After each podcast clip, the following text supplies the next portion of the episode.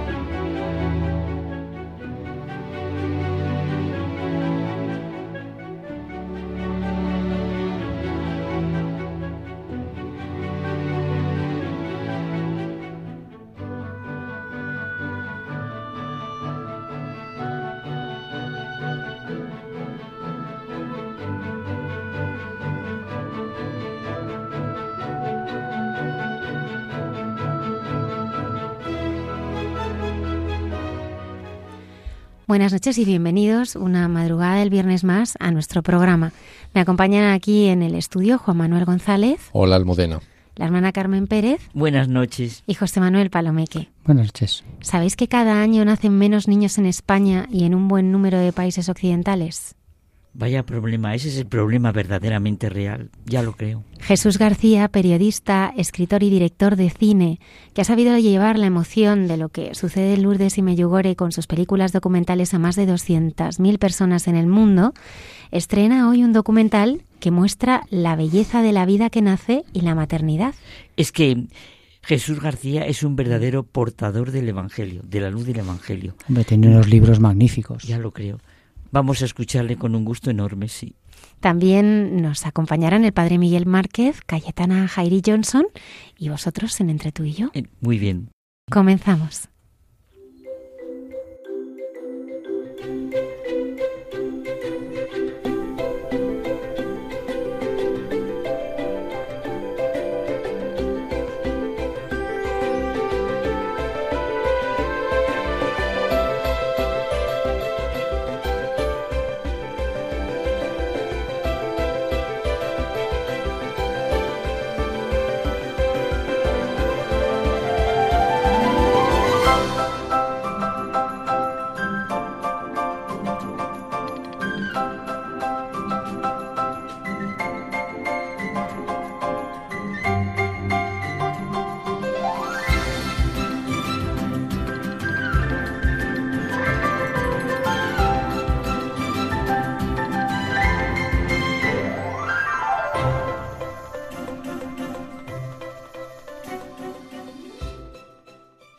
Mira, yo siempre me vi como madre, siempre. La verdad es que creo que es algo que eh, mi corazón, consciente o inconscientemente, ha sentido siempre, una llamada a ser madre. Pues yo creo que no sabía que quería ser madre, pero claramente era lo que más quería en mi vida. Ah, igual hay días que estás deseando que se calle y deje de llorar por las noches. Pero yo creo que la mujer lo lleva en su ADN. Me llamo Blanca. Me llamo Beatriz. Pues yo soy. Me llamo Isa. Me llamo Ana. Me llamo María. Es verdad que muchas veces la gente, como los propios miembros del tribunal, se asombraban ¿no? de ver que, que la muchacha que defendía la tesis tenía dos niñas pequeñitas que además se pusieron malitas. Entonces tú empiezas a notar las contracciones fuertes, que ahí es cuando tú tienes que empujar para que el bebé salga. Tal y como está el mundo, no, sé, no es responsable de tener tantos hijos. ¿Y por qué? Yo creo que el deseo de ser madre es muy superior al miedo a, a volver a pasar por eso, a perder un hijo, ¿no? Esta es mi herencia para el mundo. Claro que tener hijos contamina. A lo mejor solucionan tu pensión.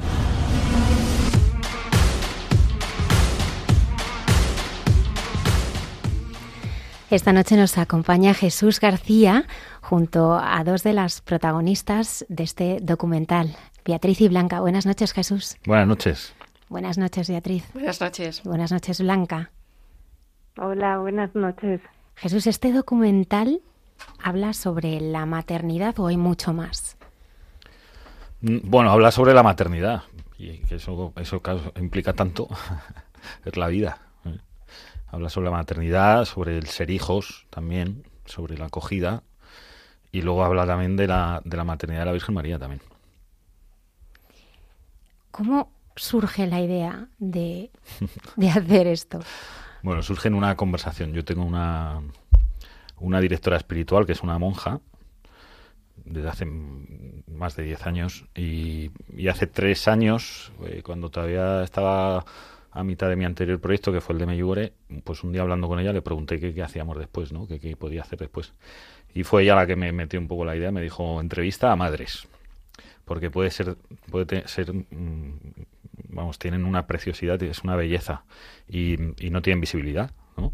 Ay, perdona que interrumpa, pero me encanta que precisamente haya sido una religiosa Claro, sí, sí. la que te la haya hecho surgir. Sí. Porque a mí cuando Almudena me dijo que viniera, mm, que estuviera con vosotros, es que me ha gustado muchísimo la idea porque yo tengo un sentido de la mujer, pues que no se lleva nada, no tiene nada, nada, nada que ver. Y nunca he pasado por esas tonterías de feminismo, porque siempre he tenido la vocación de mujer en mi, en mi ser. Y si he consagrado algo al Señor, siempre lo digo, es mi matrimonio y mi condición de mujer. Mira qué bonito, mi fundador decía que educar un, un chico es educar un hombre. Educar una mujer es educar una familia. Mm. Sí, sí, pues así, así surgió. Hace tres años. Y nada, y con la idea empezamos a jugar y también rezando. Porque todas estas cosas hay que pasarlas por el filtro de la oración. Y bueno, al rezarlo, pues eso crecía. Y, y hasta hoy. Tú siempre dices que el Señor va por delante. Sí, siempre. Eh, y luego, pues hay que seguirle y ya está. No, no tiene pérdida. Jesús, en el día que se estrena una película de Martin Scorsese con DiCaprio y De Niro, ¿y cómo te lanzas tú a estrenar este documental? Bueno, ¿cómo se lanzan ellos? no, bueno, eso son situaciones un poco de, del azar y de la cartelera. Nosotros elegimos la fecha hace ya cerca de un año, que iba a ser, sabíamos que iba a ser entre el 10 y el 20 de octubre más o menos. Bueno, por distintas razones y por tiempos y, y luego te encuentras con los demás estrenos que hay, pero sí, hoy he visto que hoy se estrenan en España ocho películas, o sea, competimos contra siete. Pero la madre es la madre. Sí, todo, Martin Scorsese también ha tenido una madre. Jesús, ¿cómo encontraste a las protagonistas? Además, me ha gustado muchísimo que, que lo que une a todas ellas no es la maternidad, sino que son mujeres libres. La libertad, es lo que yo me he dado cuenta. O sea, bueno, ¿cómo las he encontrado? Es, ha sido muy fácil, porque las seis que salen en el docu son amigas mías. ¿sí? Y, eh, bueno, cinco son amigas y una es mi esposa. María. María. Y, mm, y bueno, pues yo más o menos hice una primera lista de gente que conocía hasta para no complicarme mucho la vida. Si es que tampoco para hacer esto hay que complicarse mucho la vida, ¿no? Y bueno, esa lista pues fue variando nombre arriba, nombre abajo, hasta que hablé con ellas y la- vamos, no hubo ninguna que, que dijera que, que dijera que no. Así que ha sido, ha sido sencillo. Madre no hay más que uno es un documental que saca a escena cuestiones que hoy realmente son un tabú en nuestra sociedad. De hecho, es un tema, este tema de la maternidad es un, un tema antisistema, molesto, contracultural. Y, y, y, ¿y por qué sacar? ¿Por qué sacarla? Bueno, ¿y por qué no? Todo el mundo ahora vivimos en un momento en el que todo el mundo saca todo. ¿eh? Y resulta que, que lo que antes era evidente ya no lo es, sin que nos hayamos dado cuenta.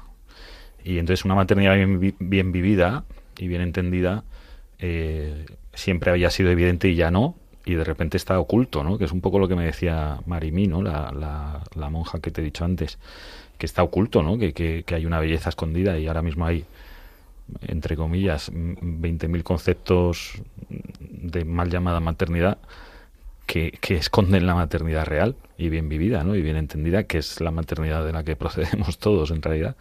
Y, y entonces en ese sentido tampoco, eh, pues es eso, o sea, no es una película en ningún caso, porque alguna vez me han tirado alguna pregunta en ese sentido, no es reivindicativa ni, ni dogmática, ¿no? Es, es muy sencilla, es una propuesta, una propuesta de vida ¿eh? que, que yo creo que refleja y emite una belleza asombrosa desde el testimonio sencillo de mujeres muy normales. muy Eso- normales. Yo lo que estás diciendo es que yo veo la propuesta que haces es una necesidad vital en nuestro momento de sentir realmente volver a reconocer y a comprender lo que realmente es una mujer. Oye, Jesús, mm, tú crees cuando hablabas así del cristianismo, mm, me gusta muchísimo cómo lo relaciones con la Virgen. Verdaderamente la madre es María. A mí me impresiona muchísimo del cristianismo que es, y hoy, en el año 2023, lo que más humaniza en todos los sentidos es el cristianismo. Y lo que necesita nuestro momento es el sentido de madre que da el cristianismo, y precisamente como reflejo en la Virgen. Sí, y sobre todo yo creo que ahora mismo lo que necesita el mundo, vamos, es, es, es mucho perdón. Mucho perdón, menos juicio y más perdón. Y, y yo creo que a la hora de perdonar no hay como una madre, vamos. Eh, Los padres también, ¿eh? porque yo soy padre y, bueno, a mí mis hijos me piden perdón y me deshago como un azucarillo. Pero yo creo que la madre ni siquiera necesita que le pidan perdón, ¿eh? se anticipa, ¿no? A, a lo que haya sucedido o, o cualquier otra cosa. Entonces la propuesta de la maternidad me parece de una dulzura y al mismo tiempo de, de una solidez eh, Tú has, brutal. tú has dicho belleza, que me Sí, ha encantado. Belleza, sí, sí. Belleza y verdad en la vida. Sí, bueno, es que la verdad es bella. Exacto. Y es libre, Sí, porque solo la verdad nos hace libres. sí, es así. Jesús, la, la película recoge testimonios de seis madres que además son guapísimas, alegres, pero que también pues han, han experimentado momentos difíciles. Bueno, como todo el mundo, el sufrimiento es algo inherente a la condición humana y no por mm, eh, vivir de una forma o de otra vas a sufrir más o menos. Es cierto que, que no hay amor sin cruz, eso es verdad. Y entre una madre y un hijo hay, hay amor, por lo tanto también hay cruz. Lo que pasa que cuando hay cruz también hay, pues, hay verdad, hay redención, hay resurrección, hay esperanza, hay luz, hay evangelio y al final es Jesucristo. O sea, va una cosa encadenada detrás de la otra. Son ahí donde hay amor hay cruz y si hay cruz hay, hay, Jesucristo. O sea, está, está todo ligado. Por eso a mí me gusta mucho eh, eh, el ejemplo de la Virgen María. O sea, es que está tan presente en el Evangelio, apareciendo tan pocas veces. Y es lo que sucede con una madre en la vida de un hijo. Tú conoces a una persona y no conoces a su madre, pero si 20 años después conoces a su madre, dices, jo, es que tu hijo tiene un montón de cosas tuyas. ¿sabes? Es que somos reflejos de nuestras madres. Jesús, ¿cómo era la relación con tu madre? Bueno, yo con mi madre no tuve una relación porque no conviví con ella mucho, ¿sabes? No, no conviví mucho tiempo con ella, pero bueno, eh, ella me, me llevó de la mano a muchos sitios muy buenos en la vida y, y bueno, hizo lo que pudo, ¿no? Eh, fue- fue- eran otros tiempos también, pero yo con quien sí he tenido una experiencia maternal profunda, eh, auténtica y fuera, o sea, y a prueba de bombas ha sido con la Virgen María. Pero es que es la reina de todos estos documentales, Sí, está siempre ella. Sí, sí, y de algunos de mis libros. Yo me he dado cuenta hace poco que, que lo- los tres documentales que he hecho ha sido eh, la protagonista en realidad es la Virgen María o a donde llevamos al final es a la Virgen María. Y no ha sido algo a propósito. ¿eh? Eh, son cosas que van surgiendo, pero yo creo que es por eso, ¿no? Porque la Virgen María aparece en mi vida hace ya unos cuantos años eh, por eso, porque es madre. Porque es madre y entonces eh, se preocupa de cada uno de sus hijos, ¿no? Yo una de las cosas que pretendo con el documental es yo veo que en el mundo hay muchas personas eh, que conocemos nosotros ¿eh? en nuestros ámbitos de trabajo o de vida que viven como si fueran huérfanos y no lo son, tienen una madre, ¿no? Y hay a tu madre, ¿no? Y a mí me encantaría que a través del documental haya un reflejo, una frase, un testimonio, alguien que ha visto la película y se lo cuenta a esta otra persona, ¿no? Y, y que se puedan enganchar a- al borde del vestido de esa madre que es la Virgen María, como en su día me enganché yo, ¿no? Y, y a partir de ahí vivir una vida con muchísima plenitud, más allá de las dificultades o las carencias con las que te hayas encontrado a lo largo de la vida, que claro, a lo largo de una vida, pues es- al final te encuentras muchas dificultades, pero que no sean soledades. Jesús, qué bonito, ¿verdad? Tal y como estabas hablando, a mí hay un piropo que José Manuel lo sabe porque se lo dije a su madre. Me encanta. Hay un piropo que le dicen a Jesús, ya te lo estás imaginando, que me encanta.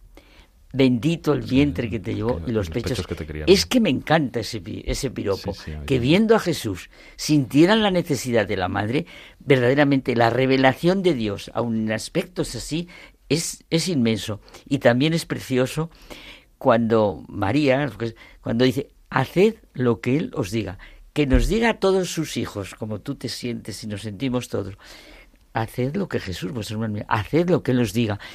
Habla poco, pero como es- pero ¿cuántas mariologías han escrito precisamente con el silencio de María? Sí, bueno, ¿y y cuántas madrelogías se podrían escribir? ¿eh? Eh, Porque yo digo que este documental no es teología y por lo tanto no es mariología, pero sí que es madrelogía. Eh, Bueno, la verdadera mariología es la que tú estás hablando y la que nos pero- estás comunicando. No, pero es así. Y es- me hace gracia que traigas esta cita del Evangelio porque hay una de las madres del documental que la cita. De mi trabajo como madre, es, es Olatz, que hay un momento que dice, mi trabajo como madre consiste en hacer lo que los diga, en vivir ese, hacer lo que los diga, ¿no? Y de ese modo llevar a mis hijos a Jesús, ¿no? Y me- fíjate, es un detalle muy, muy nimio, ¿no? Pero es de una belleza asombrosa. O sea, solo eso ya es una película en sí misma, ¿no? O sea, Oye, y el final, que decir, cuando primero a mí me gusta muchísimo, que también lo comento mucho con José Manuel, que es que esas dos oraciones que tenemos tan tan nuestras, empezar con el ángelus cada día y acabar y después en Pascua que sea el Regina o por ejemplo, todos los misterios del rosario, coge todos, pero ¿con quién se empieza? Con la encarnación. ¿Y qué misterio acaba? La coronación de la Virgen Santísima como Reina de... ¿Verdad Claro. que es una maravilla? Pasando por los luminosos. Es ¿qué, qué hace Jesús? Presentarnos verdaderamente en el seno de la que se encarnó y la que es plenamente mujer, plenamente un ser humano, es María completamente, porque al fin y al cabo Jesús era el Hijo de Dios. Pero María es un ser humano. Sí, yo siempre digo que si tuviese que coger todos los milagros del Evangelio, el, mi preferido sería la encarnación.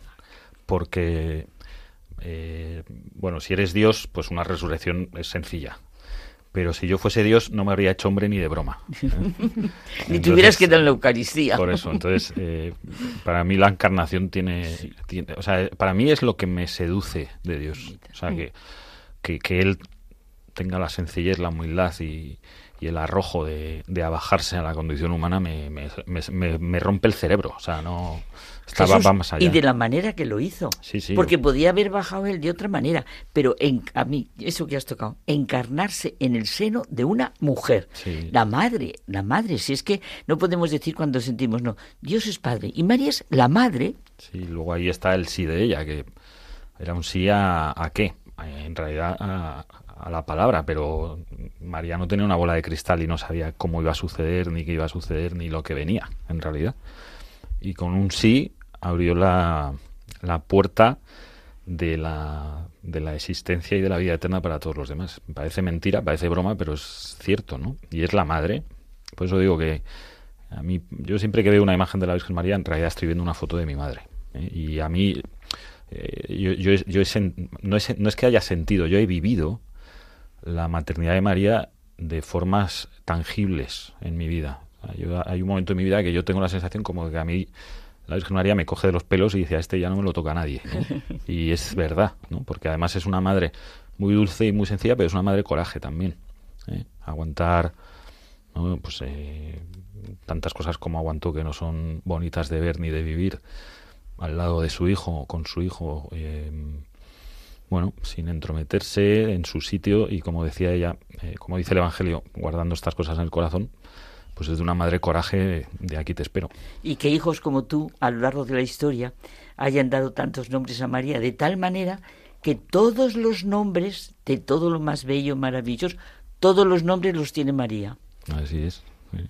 Jesús, ¿cómo ha sido entrar en la intimidad de, de la vida de estas esas mujeres en sus casas, con sus Bueno, que- niños? que, que lo cuenten ellas, no sé, yo, yo, o sea, yo estoy muy agradecido porque han sido muy generosas. O Claro. sea, que decir, hemos entrado no solo en sus casas, no me me- sí también, ¿no? Hemos entrado en sus casas que son, pero no me refiero a esas cuatro paredes, ¿no? Me refiero a, a sus corazones y a sus y a sus miserias y en algún caso incluso pues a sus miedos y sus heridas, ¿no? Eh, Yo recuerdo, por ejemplo, una de ellas que, que cuando le propuse la idea me dijo que, que bueno que ella por su propia experiencia tenía cierta herida con la Virgen María y yo lo que le dije es que a lo mejor eso es lo que tienes que contar en este documental porque habrá más mujeres que han vivido la misma experiencia de maternidad que tú y a lo mejor están heridas y necesitan ese- esa palabra de consuelo de tus labios, no, no de los míos que no lo he vivido. Yo, yo no tengo autoridad, pues yo no sé de qué herida estáis hablando, pero tú sí. Y, me consta que ya ha habido personas que al oír ese testimonio han, han vivido una sanación. Y los niños tienen un papel absolutamente fundamental. ¿Qué pasó cuando estuviste en Siria? Bueno, mira, yo visité Siria antes de la guerra de Siria, o sea, te hablo de hace 12 años. Eh, allí vi dos cosas, bueno, vi muchas cosas, ¿no? Que me encantaron de- del pueblo, el pueblo árabe, del pueblo de los árabes cristianos también. Bueno, eh, un pueblo sencillo que lo único que pretendía en realidad la gente sencilla es tener su vida, ¿no? Pero es cierto que hubo un día que, que era viernes, que es el día no laborable para los musulmanes, y dando un paseo con dos compañeros eh, atravesamos un parque, un parque que había columpios, como, los parques que tenemos en, España, ¿no? Y me senté un rato y pude observar dos cosas que me llamaron mucho la atención. Una no me, o sea, no me gustó ningún, una me- no me gustó y la otra me dio envidia. Eh, la que no me gustó es que eh, todos los niños tenían juguetes, eh, balones, bicicletas, muñequitos de tal, y ninguna niña tenía ningún juguete. Yo eso simplemente lo dejo ahí. Eh, no había muñecas, no había combas, no había niñas con bicis, cuando sí había niños con bicis, ¿no? Pero mm, al margen de esto, lo que sí que me llamó muchísimo la atención también y que me dio envidia es que para subirse al tobogán había una fila de 25 niños y en cada columpio era así, es decir, había unos unos cinco unas cinco veces más de niños que, que en cualquier parque de, España y, conozco unos cuantos porque yo tengo cinco hijos y eh, el parque lo trabajo bastante. Y Jesús, también habéis hecho una premier que ha sido una maravilla con profesores de, de colegio. Qué importante. Y han venido realmente entusiasmados. Sí, hicimos un pase para profesores de colegio el pasado lunes y fueron muchos, eh, había cerca de 70. Eh, hicimos eso porque yo tengo, a ver, al final tú quieres que tu trabajo lo vea cuanta más gente mejor, ¿no? no pero sí que es verdad que con este tengo cierta eh, debilidad porque lo vean eh, chicas adolescentes. ¿Por qué? Yo creo que los adolescentes de hoy, yo, bueno, yo tengo cinco hijos, todavía no son adolescentes, lo serán en un tiempo, ¿no? Pero los adolescentes de hoy creo que viven rodeados, o más que rodeados, inundados de una cantidad de información ingente que además a mí no me gusta, que es más destructiva que constructiva. Entonces, a través de este documental van a tener otra, otra fuente de información que, refleja muchísima belleza, muchísima luz y que va a suscitar eh, ciertas, estoy convencido, ¿eh? ciertas conversaciones en casa que, que a día de hoy no se tienen ¿eh? o se tienen de otra manera. Entonces, a mí me encantaría que este documental lo viesen chicas jóvenes, más que los chicos, los chicos también, ¿eh? porque si lo ven los chicos van a aprender a, respetar de otra manera a las chicas con las que ya empiezan a salir de paseo y a quedar. Van a empezar a, darle valor al ser mujer, que está, es, un, es un valor que está muy manoseado, eh, y un montón de cosas, ¿no? Y, al final yo creo que va a ser una, una experiencia mm, no solo eh, formativa, eh, sino vivencial. Yo creo que va, si, es, si esta película la ve un adolescente o una adolescente, eh, va a dejar un pozo en su interior que a lo largo de su vida va, a, dar, va a dar fruto, seguro. A lo mejor no es al día siguiente, pero al final lo que reflejan las seis protagonistas de, del documental es un modo de vida que genera, eh, yo no diría que envidia, pero sí vocación. Despierta una vocación, que es la vocación de madre, que además, eh, salvo excepciones en cuando es la vida religiosa consagrada, Pero la vida consagrada tenemos vocación, de vocación, madre. o sea, quiero decir, es que yo creo que es vocación, inherente, ¿no? Va en el es ADN. inherente a ser mujer, es inherente Total. a ser mujer. Entonces yo creo que, que ahora mismo sobre las chicas jóvenes se está echando mucha cantidad de información eh, que deforma su propia naturaleza y yo creo que esto va a ser eh, desescombrar un poco ese, ese- ese- ese- en ese sentido este tema. Así que nada, eh, yo estoy diciendo estos días que para mí esta película es un excelente plan de chicas. Que madres lleven a sus hijas y dejen a papá y a los hermanos en casa viendo otra película. Eh, bueno, si quieren ir familia, que vayan, pero que vayan madres con hijas para luego tomarse un helado, una hamburguesa y van a tener conversaciones muy interesantes. Oye, ¿sabes un médico me está viniendo que es una maravilla cómo habla de la mujer y de la madre Gregorio Marañón. Es una maravilla como la de la mujer y de la fecundidad. Incluso, yo montones de veces lo cito, cuando eh, hoy él vio hacia, dónde iba la sociedad, cómo se iba destruyendo completamente por perder ese sentido de lo que es el hombre y lo que es la mujer. Decía que la mejor educación era educar para la diferenciación sexual. El hombre es hombre y la mujer es mujer. Y el sentido de la mujer fue maravilloso. Dice una cosa que a mí me encanta. Dice, detrás de todo hombre, grande o pequeño, detrás de todo hombre hay una mujer. Mm, La madre, la amante, la esposa, la hija, la la que sea, pero hay una mujer, ese sentido que hay. Y luego, hablando de las madres y lo que es la fecundidad, es una maravilla. y eso, un médico. Bea Sevilla es madre de familia numerosa, pero eh, en el cielo. Cuéntanos, Bea. Sí, eh, yo soy mamá de un niño que se llama Carlos, que tiene ocho años ya, y, y soy mamá de otros seis que están en el cielo. Eh, y es una maternidad distinta, ¿no? Es una maternidad muy dolorosa y me ha costado mucho darme cuenta que mi madre, que es la madre, ¿no? Eh, me ha regalado un hijo que es Carlos. Y además, eh, el primer documental de, de Jesús es Hospitalarios y no quiero contar mucho de la película, pero eh, yo me doy cuenta que a mí mi hijo me lo regala la Virgen en Lourdes, ¿no? Entonces, es un regalo y es un milagro. Eh, antes contaba Jesús también que una madre enfadada, yo he tenido mis más y mis menos con la madre, con mi madre. Eh, entonces, en un momento, y además yo le contaba después de la premier, porque yo fui a ver la película y le dije, no quiero verla antes, porque me voy a morir de vergüenza. Y después de la película y todo este proceso para mí ha sido sanador, para mí, porque mm, yo en un momento de los seis hijos que he perdido, el cuarto, si no recuerdo mal, tuve un momento muy duro y me enfadé muchísimo con la Virgen, ¿no?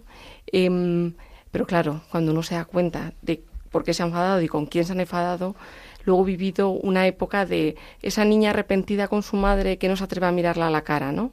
Eh, porque lógicamente ella no tenía culpa de nada, ¿no? Eh, y a mí la película me ayudó mucho, a mí personalmente, y además espero que a mujeres como este tipo de familia numerosa, o no tan numerosa, pero este tipo de mujeres que han pasado por algo parecido también les ayude mucho, ¿no? Es mi deseo. Bea, ¿cómo vives tu relación con Carlos y tus demás hijos?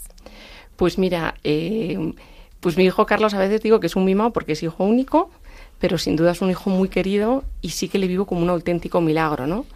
Y mm, yo la relación con mis otros seis hijos, pues la vivo, la viviré plenamente en el cielo, espero.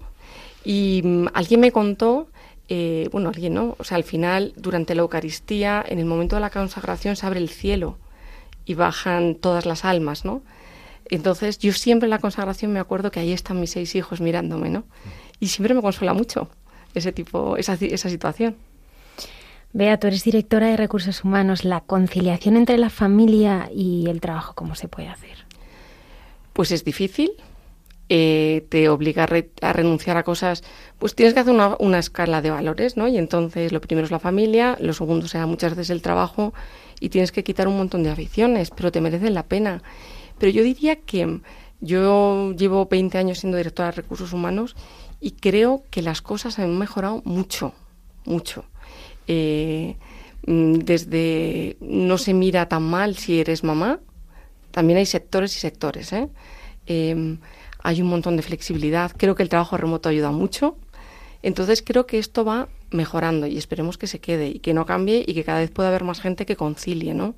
Eh, yo creo que las tecnologías algunas veces son un horror y otras veces nos han ayudado muchísimo. Eh, porque efectivamente eh, conozco madres que son médicos y pueden estar en su casa de guardia mirando pruebas desde una pantalla de ordenador y, y padres, ¿eh? O sea que no, no fijemos solo que también los padres les gusta estar en casa con sus hijos y su familia, ¿no?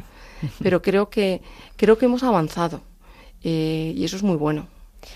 Tú tenías una idea de lo que sería tu familia, quizá que no es esta. ¿Es mejor la idea o la realidad que estás viviendo, que vives? Pues yo creo que lo que te da Dios, Dios no se equivoca. Aunque a mí me cuesta mucho comprenderlo y a veces me queje, ¿no? Está claro. Pero el plan de Dios siempre es muchísimo mejor que el tuyo, aunque yo no lo entienda y no lo he entendido muchas veces, ¿no?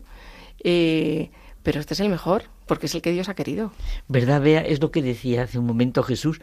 El plan de Dios fue la encarnación. ¿A qué hombre se le ocurre que para redimir al mundo va a hacerse, mm, mm, no sé, un niño en el seno de una madre que además casi está a punto de matarle, bueno, lo que pasó con Herodes, dice, todo, todo lo que pasó, huida Egipto, etcétera, ¿a qué hombre se le ocurre eso? Pues, ah, pues eso, nadie. Ninguno hubiéramos inventado eso. Mm, quiero preguntarte también cómo ha sido esta propuesta tan valiente que has hecho y el ponerte delante de una cámara cuando, cuando te invita eh, Jesús. Para mí ha sido un sacrificio ¿Sí? horrible. O sea, Sí. es decir, ha sido para mí cuando eh, me dice Jesús, ¿nos podemos tomar un café? Y digo, ¿de qué me querrá hablar?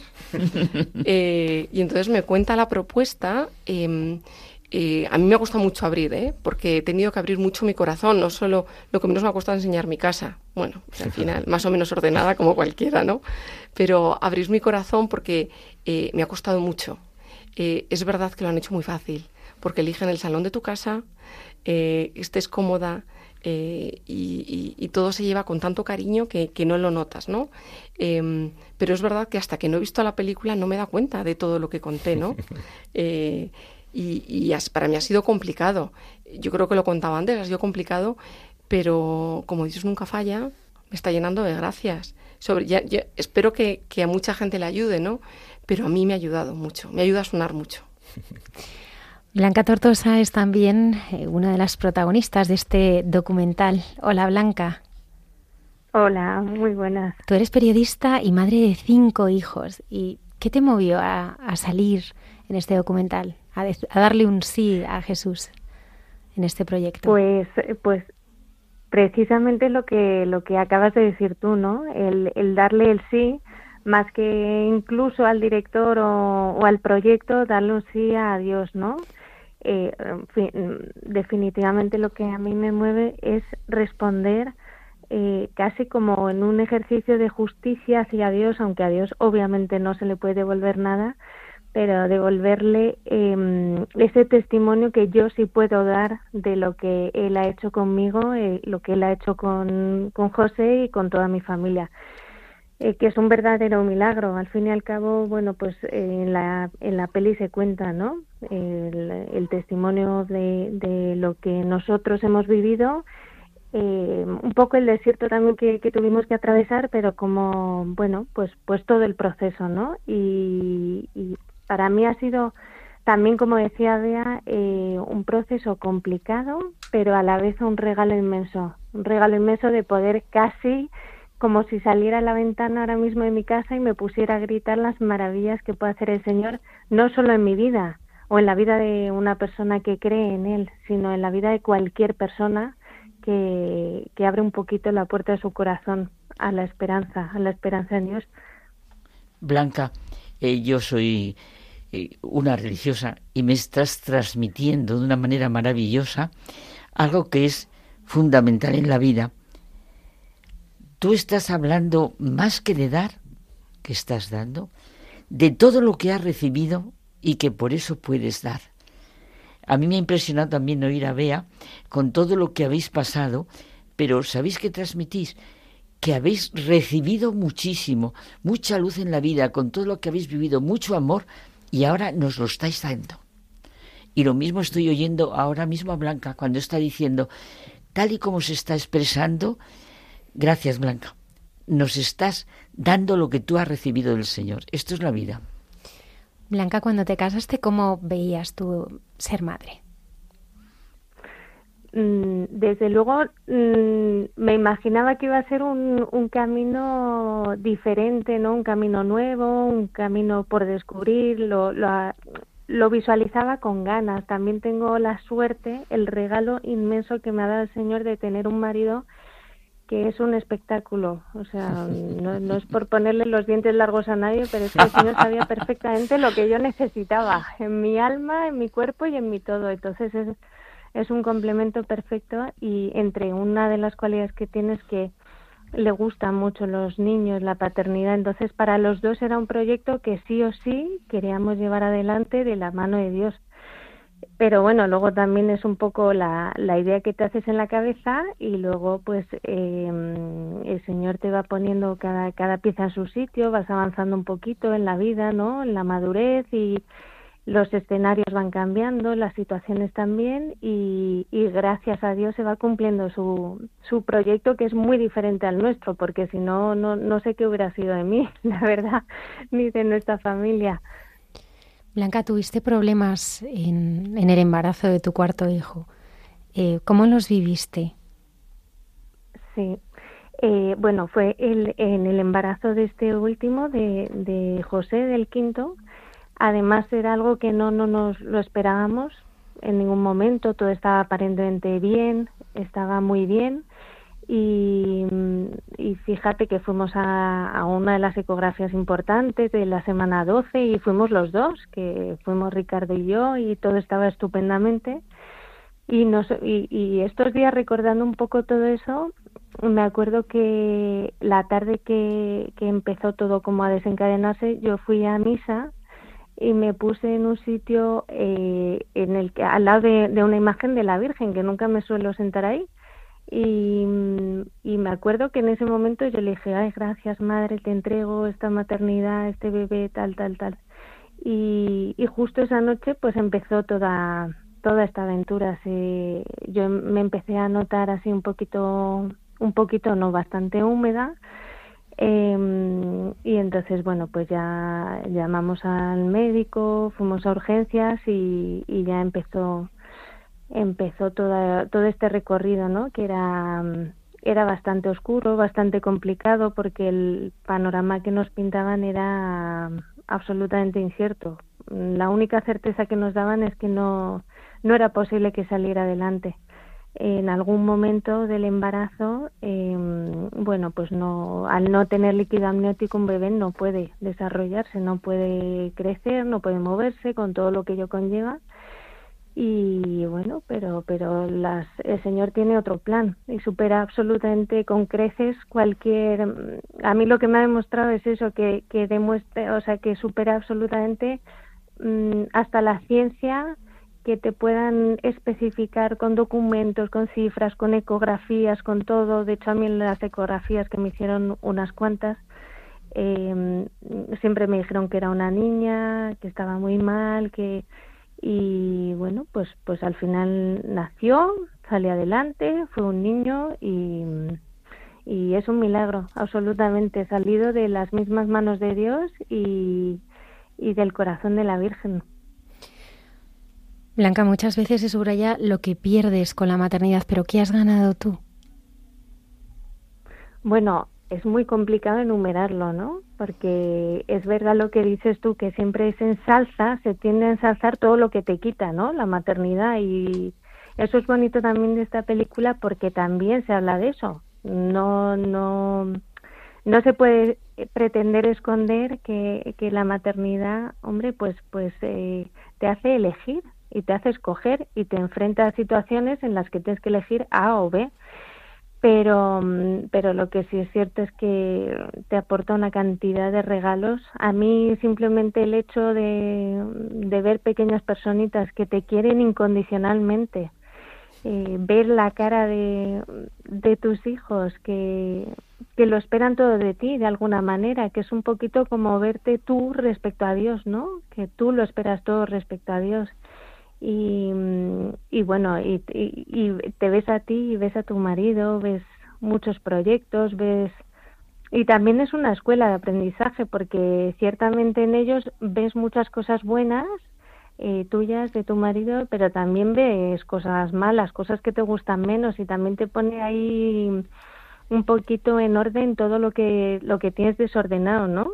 Entonces, es, es que es un privilegio, en cualquier sentido, es un privilegio absoluto y en, incluso en el plano más divertido, yo, yo siempre digo que es que al final es como ver minitus por el mundo, entonces eso no puede ser más divertido, ver, ver personajes en miniatura como tú o como tu marido reaccionando a situaciones y bueno, pues eh, es un regalo, sin duda.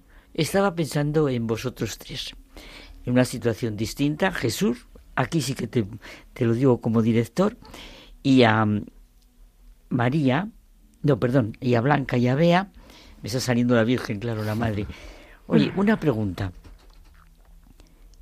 ¿Es posible la vida, de verdad, o sea, que es posible la vida auténtica sin el sentido que nos estáis transmitiendo de maternidad, y tú aunque no lo hayas dicho, pero nos lo han transmitido las mujeres y el sentido de paternidad, porque es curioso, oye, yo cuando te oí hablar a ti estaba sintiendo la necesidad de tu mujer y cuando estaba oyendo a Bea Blanca estaba sintiendo la necesidad de conocer a su marido.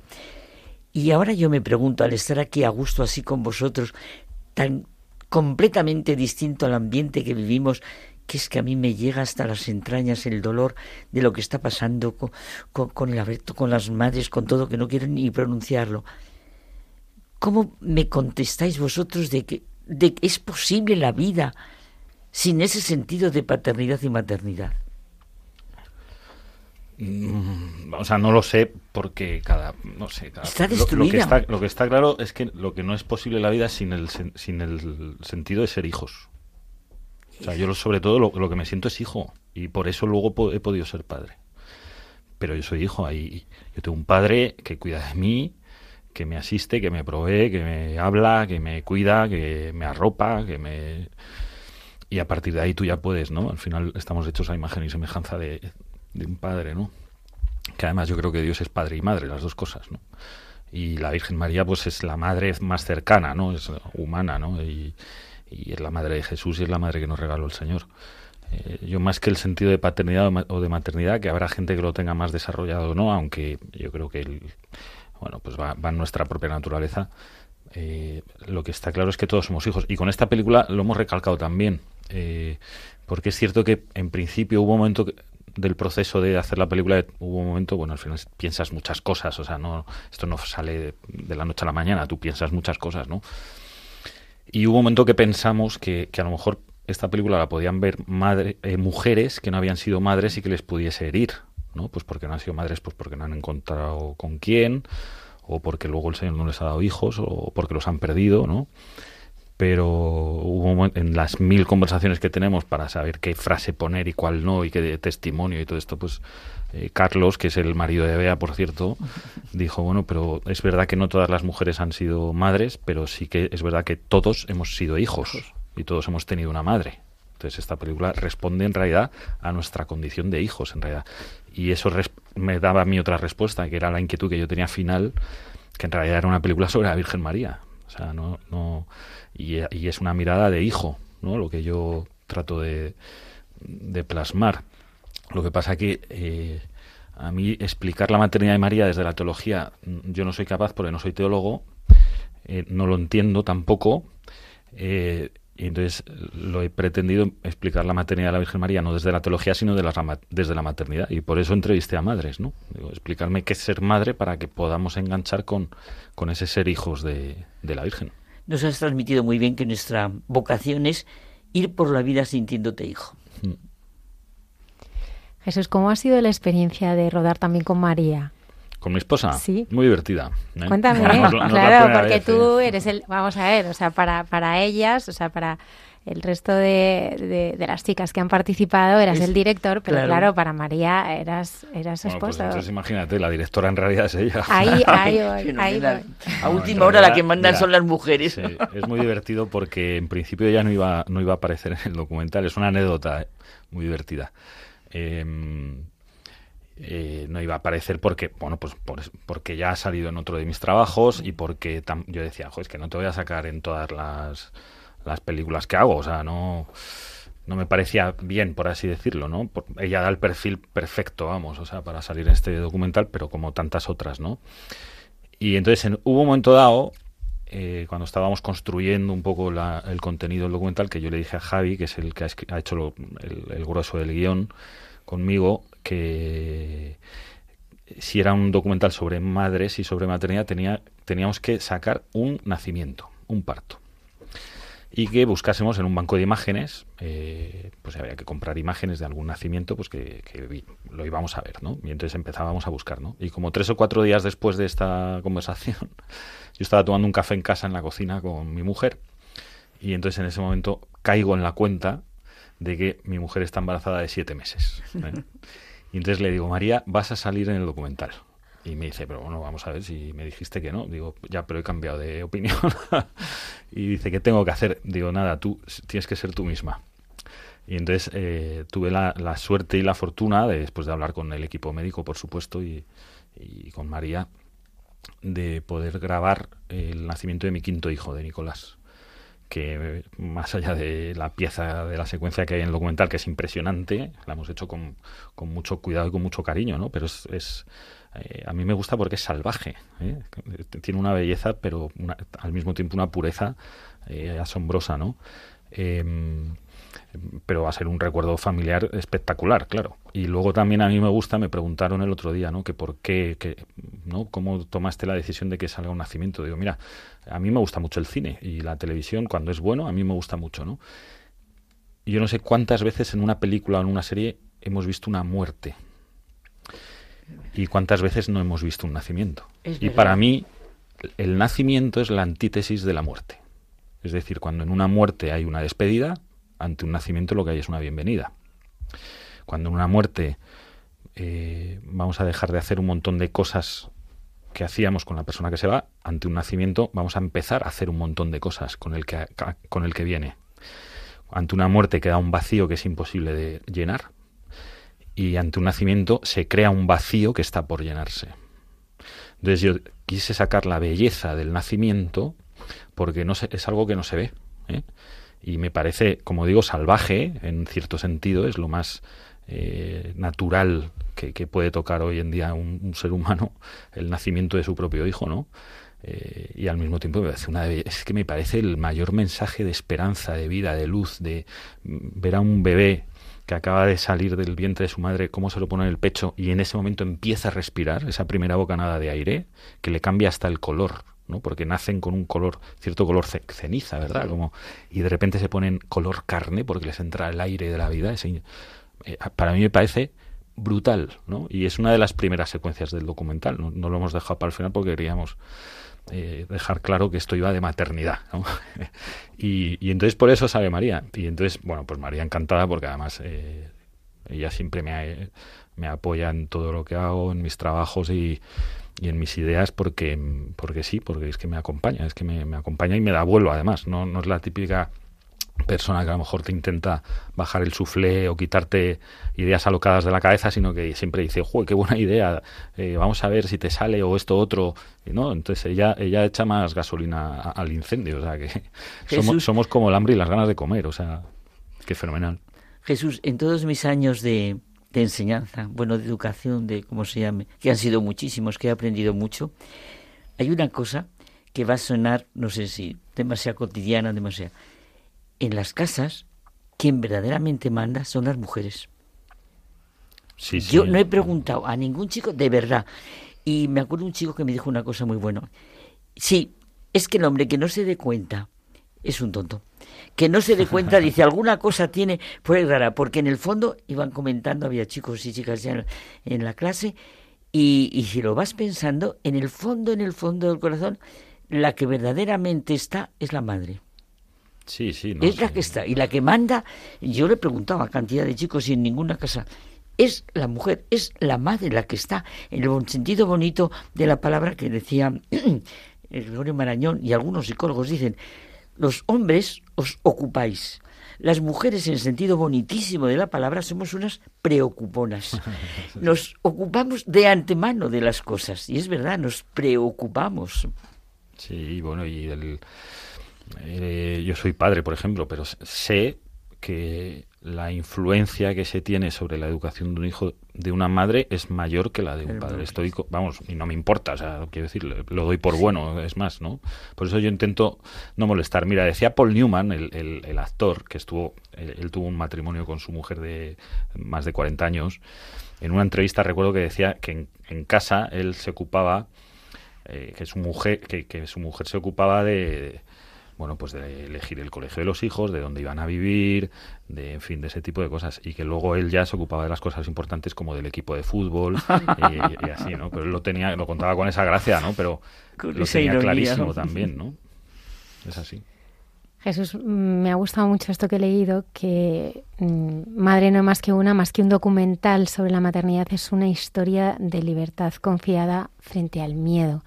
Este es el efecto más positivo que quieres que se lleve la gente que vaya a ver tu, tu peli. A ver, yo, a, ver, eh, todos mis trabajos están empapados del Evangelio y el Evangelio es el, es el antimiedo. El miedo, vamos a ver, el miedo, vamos, lo explico porque lo has sacado tú, ¿no? Pero el miedo en realidad no existe. O sea, eh, el miedo es una, es una, es una tentación eh, que te paraliza. Es una tentación contra la fe, no contra el valor, sino contra la fe. Eh, el miedo es una tentación que te pone el demonio delante de tu vida ante una inquietud que te ha puesto Dios en el corazón. O sea, el 99% de las veces que tenemos miedo de algo eh, son cosas que no van a suceder y que no suceden. Hay veces que sí, quiero decir, pues si hay un incendio tienes que tener miedo y, reaccionar, ¿no? Pero no todos los días hay un incendio. Sin embargo, ¿cuántas veces a, lo largo de nuestra vida sentimos miedo de algo, ¿no? Es una tentación. Entonces el Evangelio, Cristo, es el antídoto contra el miedo. Entonces todos mis trabajos están empapados de, ser ese antídoto contra el miedo, porque están empapados de fe, de confianza y de amor, ¿no? Y de verdad, ¿no?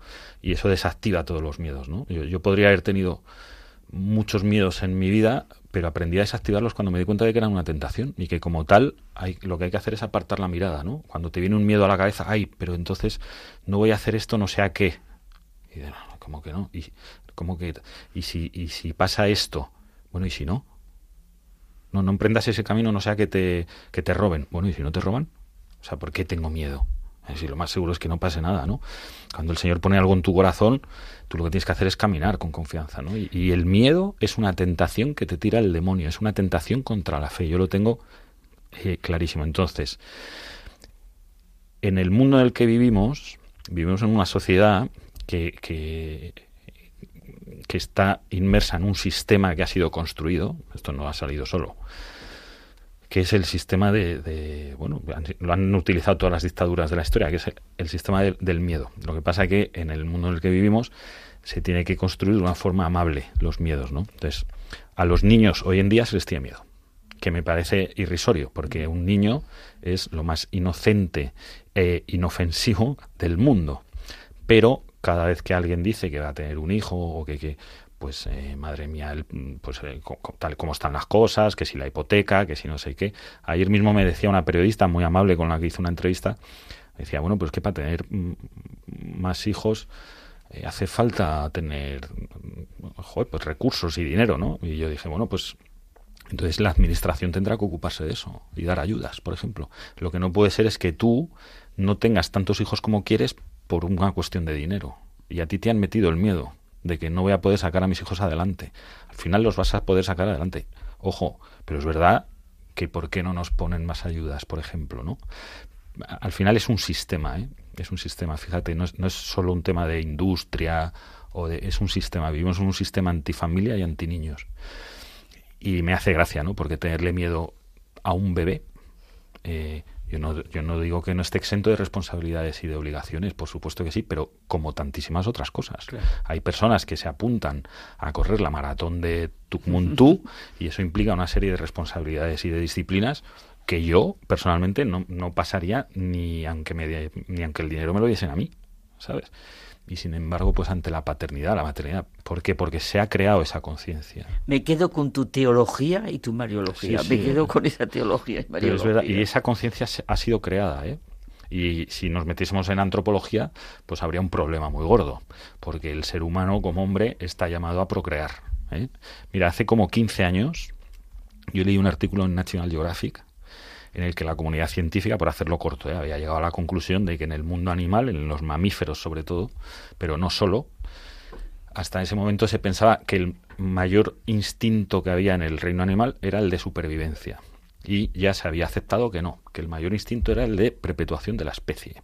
Es decir, cualquier mamífero en situación de riesgo de su vida sale corriendo, salvo si está en situación de aparearse. Ahí una hembra en celo o un macho, a un riesgo de su vida, eh, procreará. Es el, es el caso eh, de siempre de la famosa mantis, ¿no? Que, que después de aparearse la, la hembra eh, se come al macho, ¿no? Bueno, en el instinto de supervivencia del macho está ese, está esa, pero estamos llamados a perpetuar la especie. Y el hombre- obviamente el hombre que es, un, es un animal racional y con alma y con pues por eso hay un sacramento también y, y- y- y tiene que ser todo ordenado pero mm, esta cultura y este sistema que se ha creado es antihombre. Y meter el miedo en el corazón de una mujer a- o de un hombre a tener hijos es, es de lo más, yo diría que hasta diabólico que, que se ha construido en los tres milenios, de- en los dos milenios desde el cristianismo, ¿no? Y, pero es así, y es un sistema, ¿eh? ¿Qué es lo que me gusta de ellas? Que se han pasado el sistema por donde les ha dado la gana. Por eso digo que son libres, son antisistema. Son la vida y la libertad. Son antisistema y son mujeres muy libres. Vivimos en un mundo que a las mujeres os dice cuándo tenéis que ser madres. Primero trabaja, ¿Cómo tenemos crece. que ser mujeres? Dice, os dice cuándo tenéis que ser madres, de cuántos hijos, no podéis tener más de dos, cómo los tenéis que educar, a, a dónde los tenéis que llevar, qué les tenéis que decir, qué tienen que estudiar. Entonces, ¿dónde está la libertad? O, o sea, os, las, os la han quitado a nosotros con vosotras. Lo que me gusta de ellas es que han dicho, no, mi vida no va a ir por ahí. Y en ese desafío han conseguido ser madres y además eh, desarrollarse profesionalmente muy bien, ser mujeres muy plenas, muy felices y con una vida no exenta de preocupaciones y de dolores de cabeza, pero te aseguro que muy felices. Dice Blanca, ¿eh? bueno, está ahí al otro lado del teléfono. Blanca, estás ahí, ¿verdad? ¿Qué dices tú Sí. siempre de que conoces mujeres que se han arrepentido? Eso es que yo conozco mujeres que se han arrepentido de no tener hijos, pero no conozco ninguna que se haya arrepentido de sí tenerlos. Ninguna madre se arrepiente de tener a su hijo, ya venga bien, venga mal o venga regular. Yo creo que en el momento en que eres madre, el susto te lo llevas de primeras en el embarazo cuando te dan una mala noticia, porque, bueno, lo, lo he vivido pero luego el, eh, no sé es un instinto es algo más que un instinto por supuesto que, te lleva a, a querer a esa criatura por encima de todo de como sea como venga y la situación que estés viviendo sí sí con total seguridad Oye, no, es, es un poco punto y aparte, no sé si queda mucho tiempo. Solo una pregunta. La Fundación Gosparat, eh, que es que me ha encantado, portadores del Evangelio, de la luz del Evangelio, ayudando a María. Háblanos un poquito. Es que ya lo que es, lo que es la fundación te dice todo. Llevar a sus hijos a Jesús. Bueno, la Fundación Gosparts es una fundación que organizamos un grupo de amigos hace unos años. Es una, es una vocación. O sea, es, en realidad, a través de la oración y de muchos años de, bueno, de conocer al Señor, yo vi que a mí el Señor me pedía poner mis talentos al servicio de la evangelización. Y mis talentos son, son la comunicación. O sea, yo siempre digo que tenemos, que son muchos más los talentos que no tenemos que los que sí. Pero esos que sí, pues eh, ponlos en juego, ¿no? Aunque sean pocos, aunque sean uno o dos, ¿no? Yo no tengo el talento de la música, por ejemplo, o, o de los números, ¿no? Eh, pero de contar, de comunicar y de contar historias, sí. Y entonces, con un grupo de amigos montamos la Fundación Gospar, que lo que hacemos es financiar proyectos para evangelizar a través de los medios de comunicación o la cultura, como por ejemplo es el cine o los libros. Se trata de eso. Ya hemos hecho tres documentales, me parece eh, imposible, de verdad. Eh, y unos cuantos libros y un montón de conferencias, contenidos en redes sociales, YouTube, en fin, un montón de cosas. Pero se trata de eso, de, evangelizar a través de los medios comunicación, de comunicación, redes sociales y de la cultura. Jesús, ¿te sientes más cómoda ahora en el mundo audiovisual? Porque ya va- vamos de un documental a otro. Mira, eh, quiero decir, mm, a mí lo que más me gusta es escribir. Sí. ¿eh? Lo que más me gusta es a mí sí- ¿Y comunicarlo como estás comunicándolo ahora? Sí, tam- tam- o sea, es que me da- es un poco como si me dices, oye, tu comida favorita es... Es que tengo cinco comidas favoritas. Claro. O, sea, ¿sabes? O sea, a mí un día me pones una fabada asturiana y estoy feliz, y otro día me pones un, yo qué sé, lo que sea, un verano me pones un gazpacho bien hecho y eso, eso también soy feliz. Lo que a mí más me gusta es escribir, estar yo solo delante del ordenador sin demasiadas expectativas. ¿sabes? Escribir un libro además es muy bonito, es un trabajo muy íntimo y muy personal.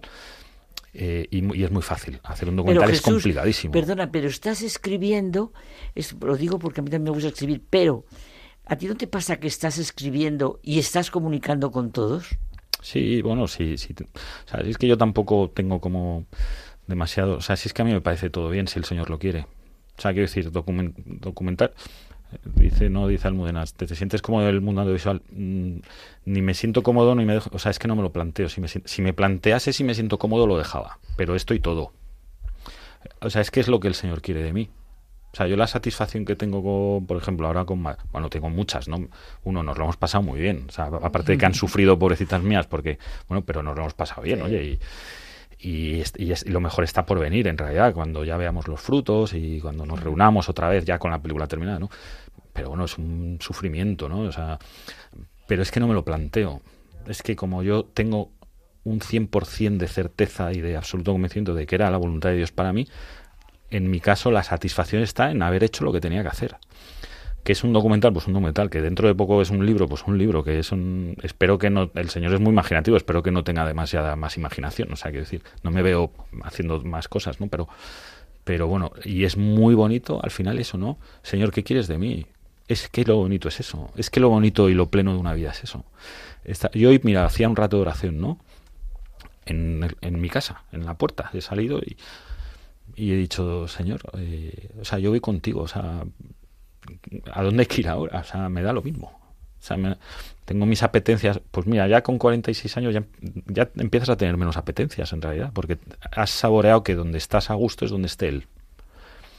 Y, y no me importa nada más lo demás, de verdad. O sea, entonces soy una persona muy feliz, con cero expectativas. Porque tienes mucha esperanza. No tienes expectativas porque tienes plenitud de fe y de esperanza. Jesús, ¿dónde podemos ver este documental Bueno, que en- estrenamos en- hoy? En cines de toda España se ha estrenado hoy en 40 salas de, bueno, de más de 20 ciudades, yo creo. Y lo importante es que este fin de semana vaya mucha gente a verla para que la semana siguiente haya más cines que compren la película y entonces se pueda ir a más ciudades y, y todo esto. Pero vamos, en, cines en los cines normales que se ven en las otras películas. A mí me hace mucha ilusión ver el póster de, de la película que sale reflejado la Virgen María, ¿no? Como vemos aquí, al lado de la película de Martin Scorsese, por ejemplo, ¿no? Una cartelera de un centro comercial como, pues yo qué sé, el Palacio de Hielo o Kinépolis y todos estos. Sí. Blanca Beatriz, muchísimas gracias. Muchas gracias a vosotros. Gracias a vosotros. Realmente se puede, ¿eh? Se puede y las cosas van saliendo, ¿verdad? No hay miedo. Efectivamente, sí, sí. Como ha dicho también es. Jesús, ha sido muy divertido. Hay que hemos contado un poco la parte dura de. Oye, pero- ¿alguna anécdota nos Bueno, tenéis que contar? No lo sé. Bueno, la que te he contado de darme cuenta de, de que mi mujer estaba embarazada cuando... Sí. Y luego muchas, o sea, es que muchas, o sea, a mí lo que más me ha gustado, mira, y lo voy a contar ahora, ¿no? Eh, eh, bueno, han sido muchas cosas, ¿no? Pero es cierto que ellas, a ver, bueno, pues es difícil al final abrir tu corazón, ¿no? Hombre, facilita mucho que yo las conozco, somos amigos, o sea, no, quiero decir, no es que se, llegue ahí un señor que no sabes quién es y, ¿no? Pero mira, el martes pasado fue la premier, ¿no? Hicimos en un cine céntrico en Callao, en Madrid. Y bueno, gracias a Dios salió todo de perlas porque es el día que yo más nervioso me pongo. Por ese día no puede fallar nada. Antes puede fallar todo lo que quieras, pero estás a tiempo de arreglarlo. Pero ese día no puede fallar nada, ¿no? Y yo estaba súper nervioso. Y la mayor satisfacción eh, que me he llevado es, bueno, ver la reacción de la gente que ha visto la película, que les ha encantado, y, pero me ha encantado ver sus caras. Eh, estaban radiantes, las seis, ¿eh? Incluso mi, mi mujer, ¿no? Que podía decir, bueno, ya está mi marido con sus cositas, ¿no? Estaban, y para mí eso es- ha sido consolador. eh, porque, bueno, un proceso de estos se sufre mucho. Para sacar un proyecto de estos adelante eh, no, es, no es sencillo, ¿no? Pero para mí fue consolador. Y luego ver, y luego he tenido mm, mensajes de dos personas que estaban en el... He tenido muchos mensajes, pero dos en concreto, dos, dos mujeres, dos chicas que estuvieron en la premier y que al o sea, se despertó en ellas el deseo de ser madre y me lo han, me lo han dicho, ¿no? A una le dije, bueno, pues eh, tienes que encontrar con quién lo primero y la otra ya tiene con quién, pero me llama poderosamente la atención, ¿no? Que con un poquito de luz se pueda despertar un incendio en el corazón de una persona. Jesús García, buscador de tesoros, contador de relatos, escritor, director, productor. Muchísimas gracias por habernos acompañado. Siempre es un regalo tenerte aquí. No, el regalo es mío. A mí me gustaría hacer una película cada semana para venir solo a tu programa. Muchas gracias, Muchas gracias. gran comunicador. Muchas gracias. Muchas gracias a Beatriz Sevilla por haber estado con nosotros. ¿eh? Y a Blanca Tortosa. Gracias a vosotros, ha sido un placer. Animamos a todos nuestros oyentes. No hay mejor plan este fin de semana que ir al cine para ver este delicioso documental Madre no hay más que una. Si alguien quiere consultar los cines, hay una página web que es madrelapelícula.com y ahí puedes ver todos los cines en los que está. Muchísimas gracias, Jesús. Hasta muy pronto.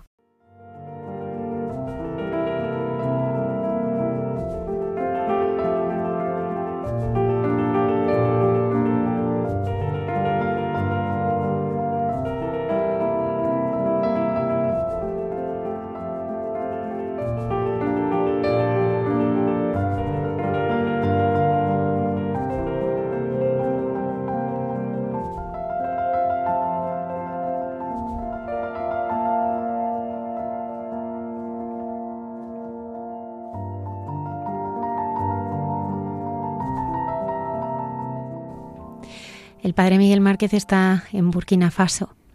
Pues seguro que nos transmite esa manera de, de- de, no sé, de encontrarse con la realidad que sea que nos va a conmover y llegar al corazón.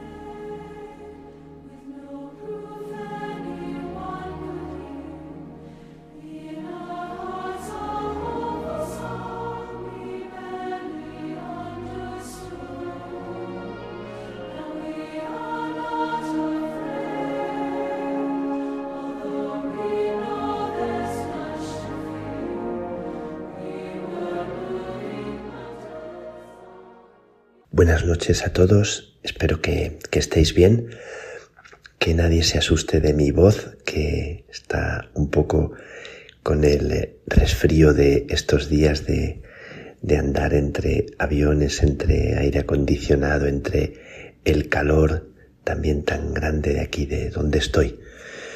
Eh, pero estoy, estoy bien. Estoy en, en África.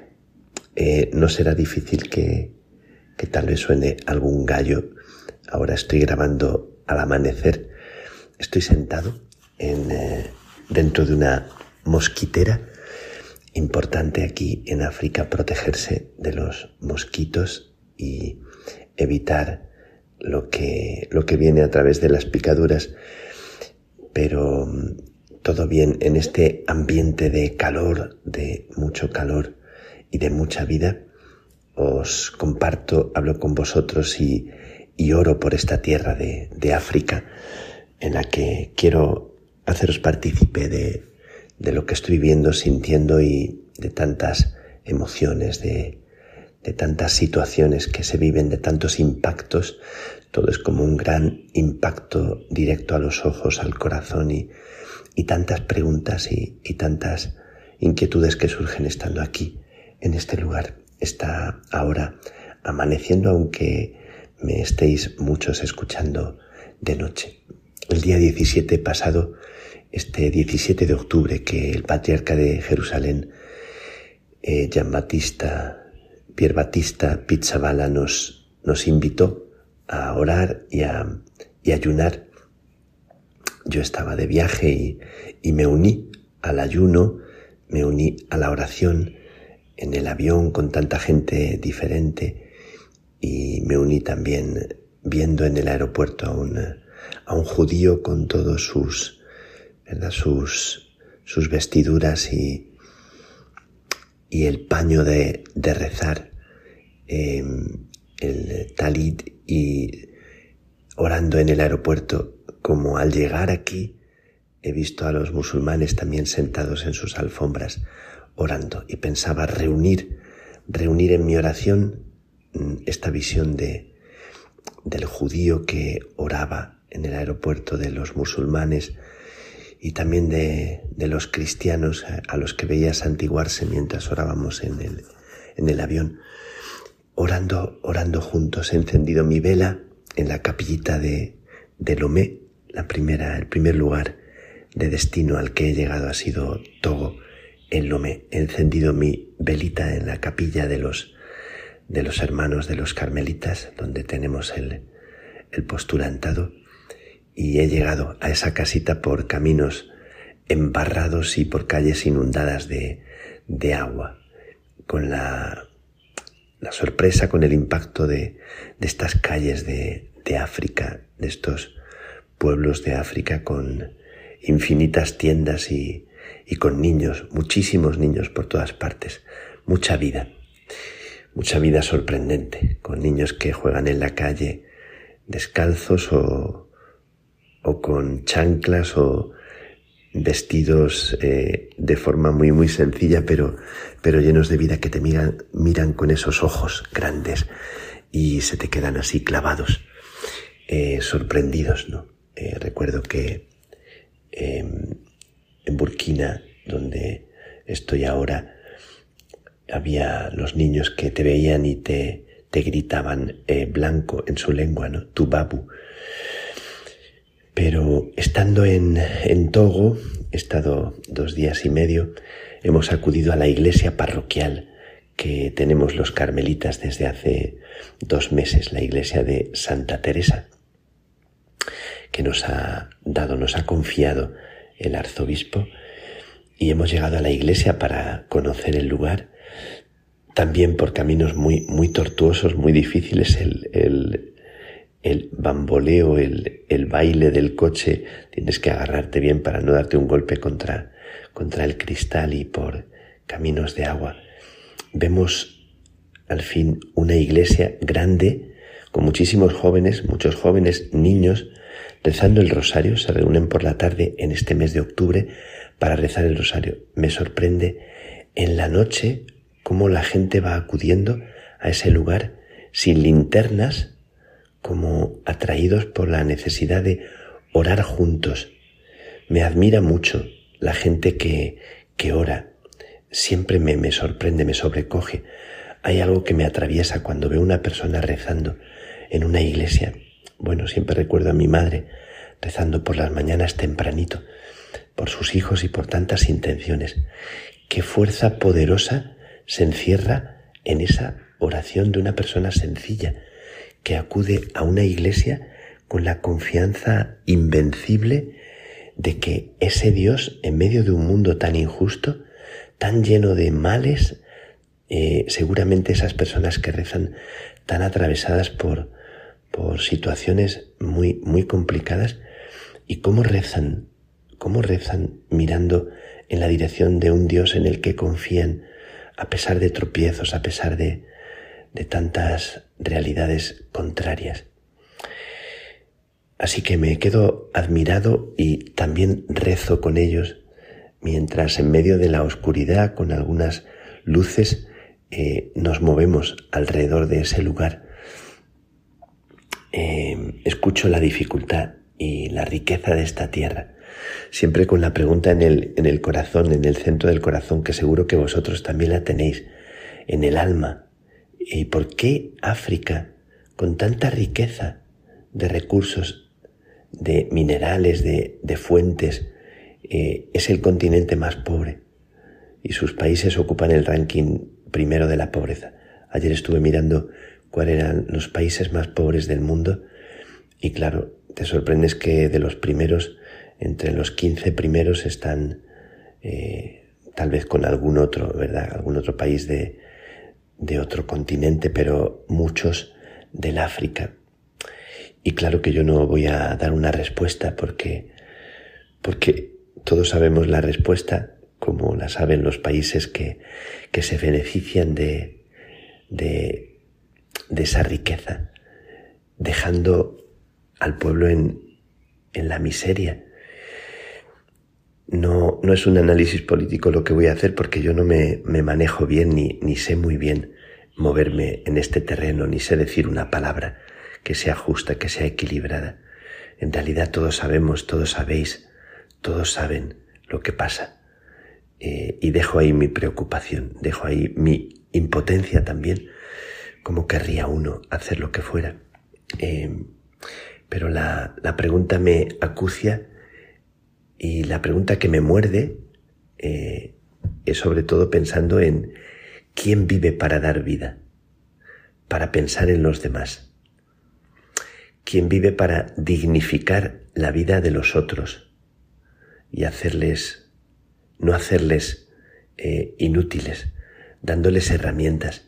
Quien cuando va por el camino, cuando va por la calle, mira hacia los lados, se preocupa de los demás y cada persona que se mueve eh, siente que es un ser vivo, que, que es alguien tuyo. ¿Quién se mueve por la vida así en un mundo tan lleno de personas que están atravesadas de mil dificultades y cuando acudes a un país de África, mil personas te asaltan para pedirte algo, para reclamarte, para, para mendigar o para venderte cualquier cosa eh, en, las, en las estaciones de, de tren o en, o en la calle o en los semáforos.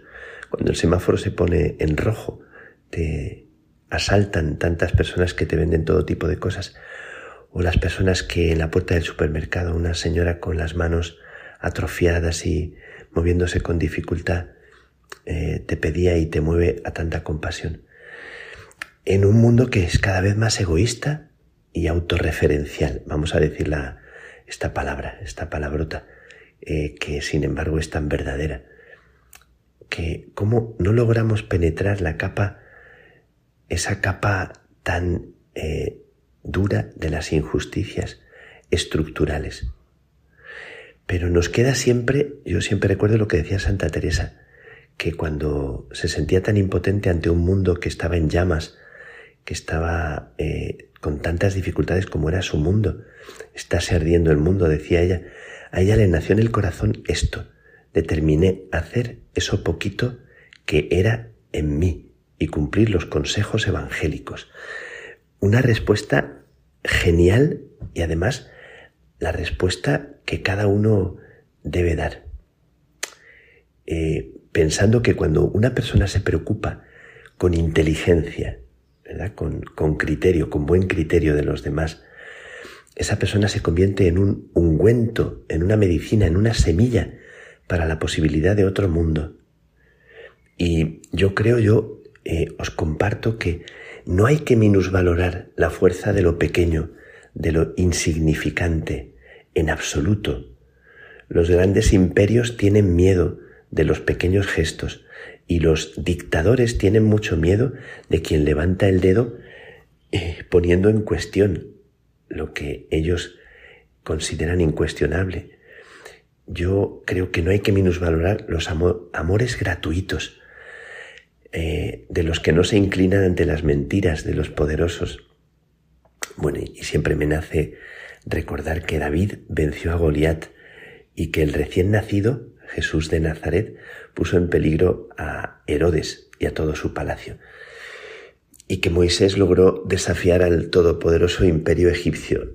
Eh, así que esto es como para reivindicar la canción, la poesía y el gesto de amor gratuito que hay en ti, en ti que me estás escuchando ahora que a veces cuando estás peor, cuando te encuentras más en la noche o cuando estás más decaído, te pueden hacer el gesto más, aunque te nazca del dolor, del sufrimiento, te pueden hacer un gesto que salva el mundo.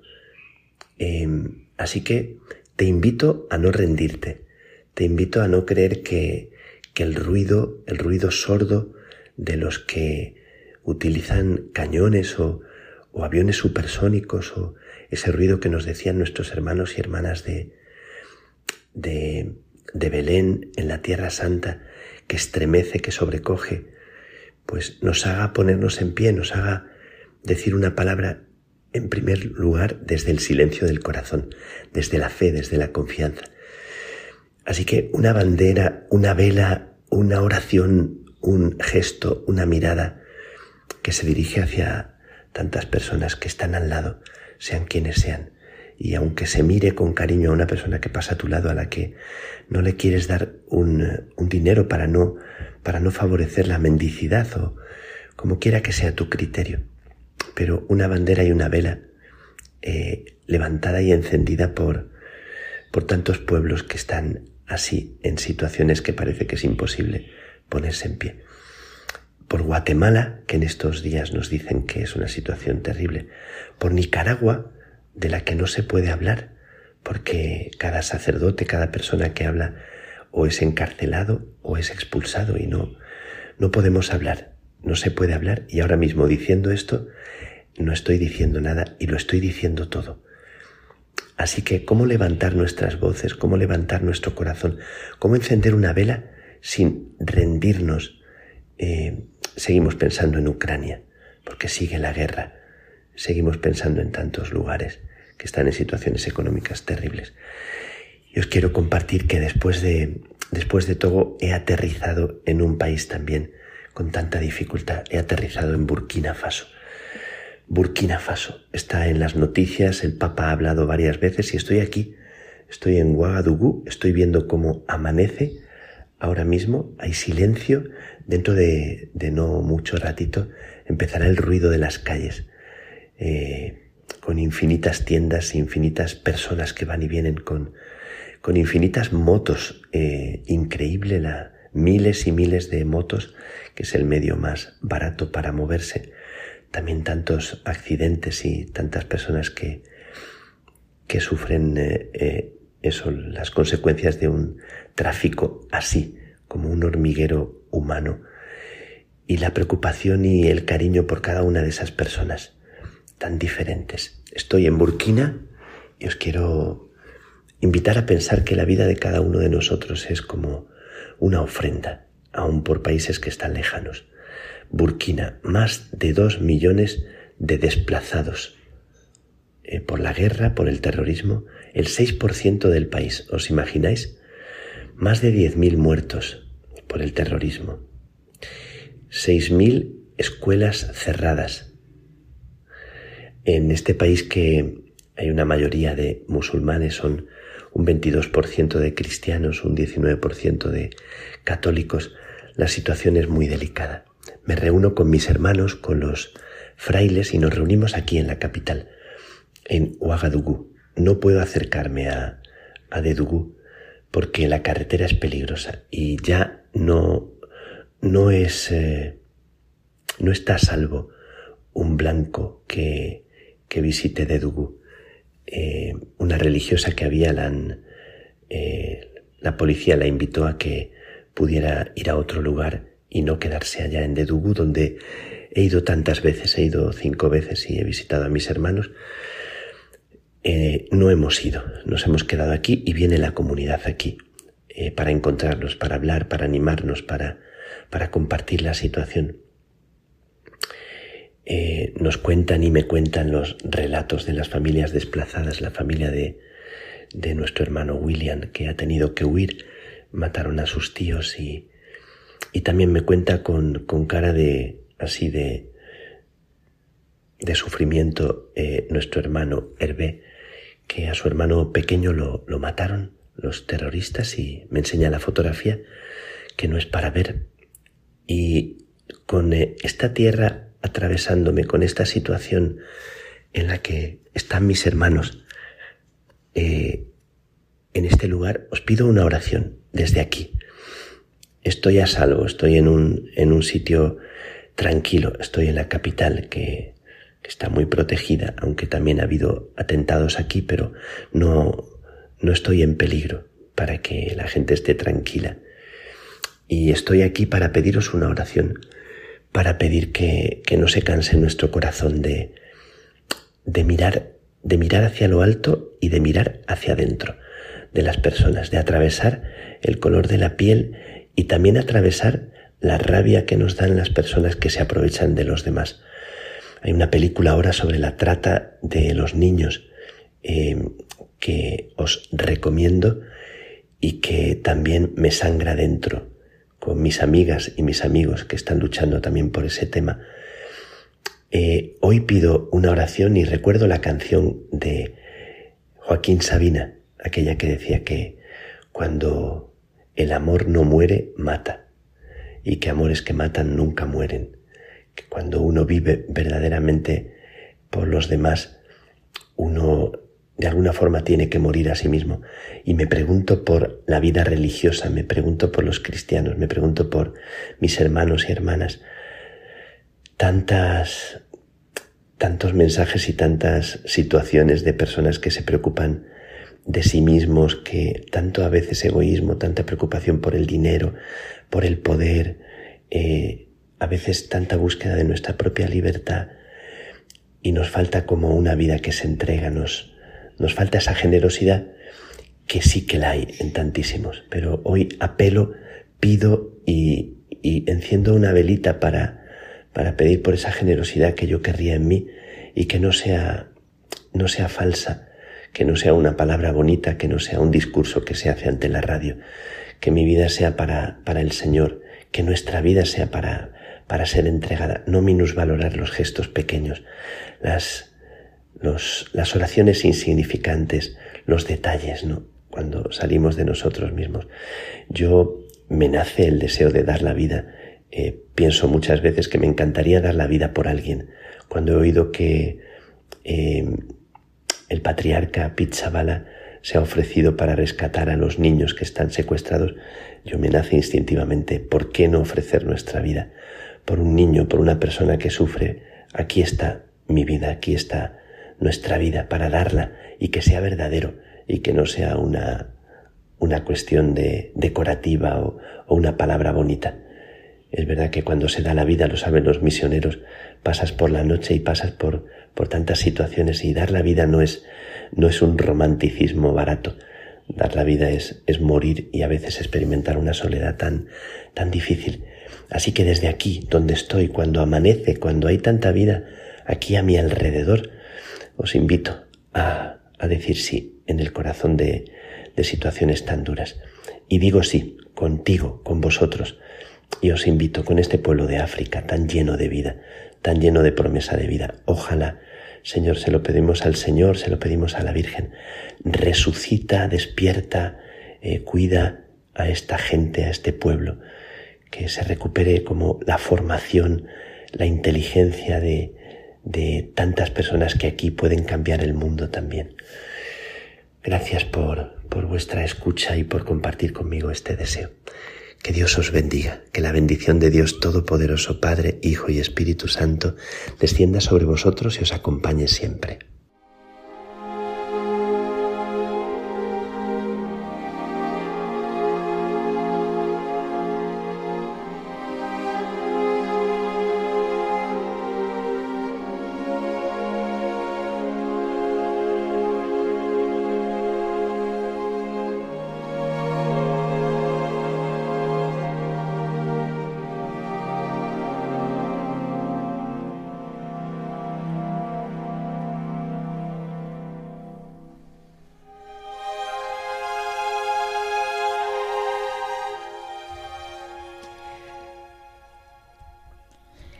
A mí me ha conmovido eh, cómo ha empezado sencillamente el padre Miguel, porque es que a mí me pasa lo que es ver una persona rezando y cómo él se conmovió allí en Burkina Faso de ver con esa, una persona rezando.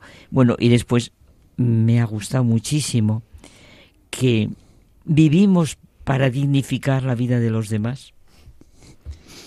Sí, la verdad es que a mí me ha llamado mucho la atención, ¿no? Cuando en el fondo yo creo que todo, todo lo que nos ha contado va en torno a personas que dan vida. Y es verdad que todos podemos dar vida de muchas maneras, ¿no? Mm, Una limosna, pero no solo es la limosna, ¿no? Porque es verdad que con una limosna permites que alguien coma, que alguien beba, que alguien duerma. Entonces eso es darle vida, ¿no? Pero también son importantes los gestos, la educación, la compasión y la oración que tanto aprovecha cuando se pide por los demás. Es verdad. Y como Él nos insiste, ¿quién realmente hoy, hoy, se mueve por la vida? ¿Qué es lo que decía José Manuel? Por dar verdaderamente vida, por comunicar vida a los demás. ¿Y el recuerdo a Santa Teresa de Jesús? Hoy eso me encanta. Cuando está hablando, ese, eh, perdona que te haya cortado, Almudena, pero es que verdaderamente yo también he sentido, Padre Miguel Márquez, yo he sentido mucho esas palabras de Teresa de Jesús, estáse ardiendo el mundo, quieren tornar a sentenciar a Cristo con lo que estamos viviendo. Y luego la propuesta que nos ha hecho, que es la misma de Santa Teresa, pues hacer lo poquito que hay en mí. Hablamos también de otra Teresa, Santa Teresa del Niño Jesús, porque el Padre Miguel Márquez estará muy pronto con nosotros para hablarnos de la carta apostólica Ah, sobre que esta escrito el santa. padre sobre Santa Teresita. Queremos escuchar ahora a Cayetana Jairi Johnson. Que nos hablará de Tierra Santa y nos conmoverá, porque a mí ya sabéis que me conmueve. Creo que va a ser sobre Jonás ahora, ¿no? Sí.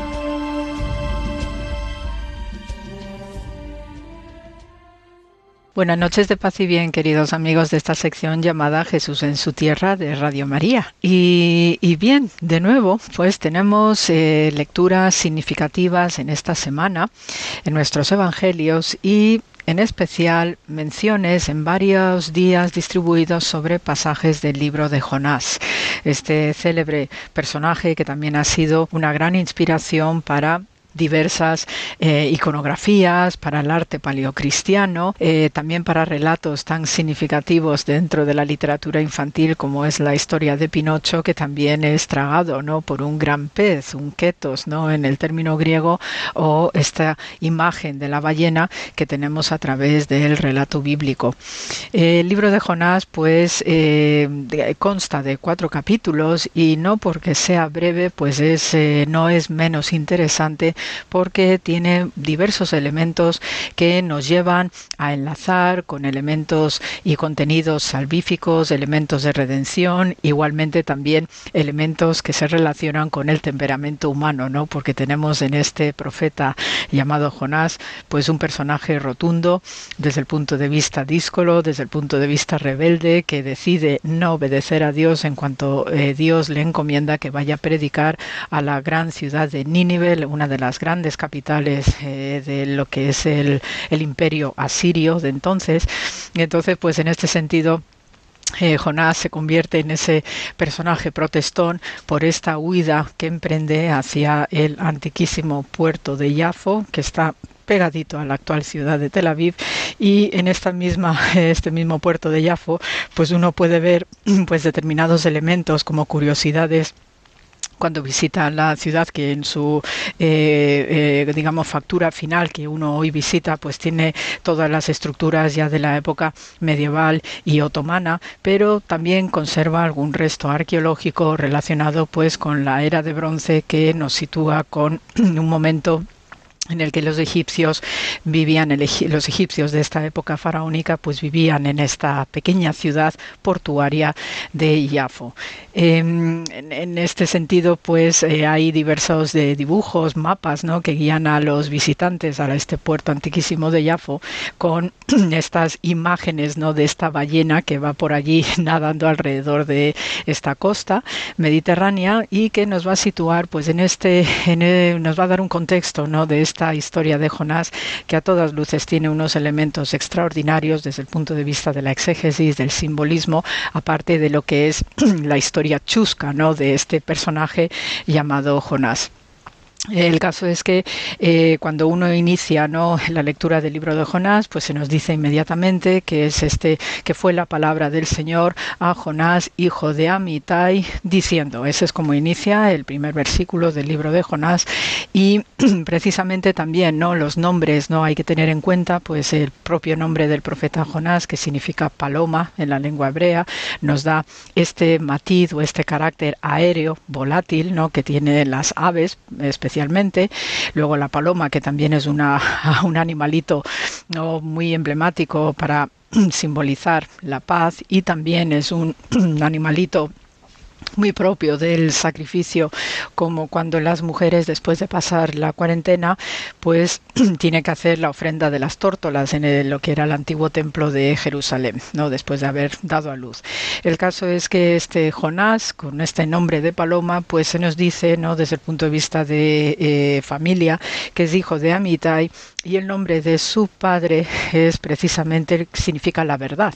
Entonces, por ello, pues nos da mucho juego simbólico, exegético, no este texto de Jonás, porque precisamente el profeta pues es un hombre digamos transparente, es honesto, Dios comprende perfectamente todo lo que está haciendo e incluso sabe cuál va a ser la reacción de Jonás en pura clave bíblica de lo que es eh, Dios, que todo lo puede anticipar, sabe muy bien cómo somos cada uno de nosotros desde antes de la creación. Entonces por ello pues hay todos estos juegos no de, conceptos, de también de planteamientos éticos y morales y a pesar de todo pues Dios sigue teniendo muchísima paciencia con este profeta y no lo elimina, no lo descarta y le deja pues quejándose porque es un tanto gruñón y siempre está deseando morirse antes que vivir en las circunstancias que le ha tocado eh, vivir en este episodio que refleja el libro o recoge el libro de Jonás. En esta huida no hacia Yafo, pues ahí ya se va a eh, enfrentar al episodio de la ballena porque encuentra un barco que va a Tarsis, no una pequeña ciudad que está ubicada en Anatolia, costera también, otra ciudad de puerto, uno de los grandes puertos de la antigüedad y entonces eh, allí pues paga su cantidad, su billete de barco, cosa que no es normal porque eh, cuando eh, en la antigüedad uno viajaba en barco pagabas al final del trayecto, no al comienzo y esto indica también esta emergencia, esta premura que tiene el profeta Jonás de huir ante el llamado no a ejercer de profeta en la ciudad de Nínive. Eh, el trasunto ¿no? de esta huida tiene que ver con un punto de vanidad o de ego que tiene el mismo profeta, porque también, según leemos en el libro de Reyes, pues igualmente eh, Jonás, que vive en tiempos del rey Jeroboam II, pues eh, se le encomienda que vaya a profetizar la destrucción por los pecados ¿no? de la ciudad de Jerusalén. Y entonces se encuentra que según ya va llegando a Jerusalén, pues toda Jerusalén ya se ha convertido, se ha arrepentido de sus pecados y por tanto a eh, Jonás se le acusa de falso profeta. Y eso pues parece ser que le hiere especialmente, ¿no?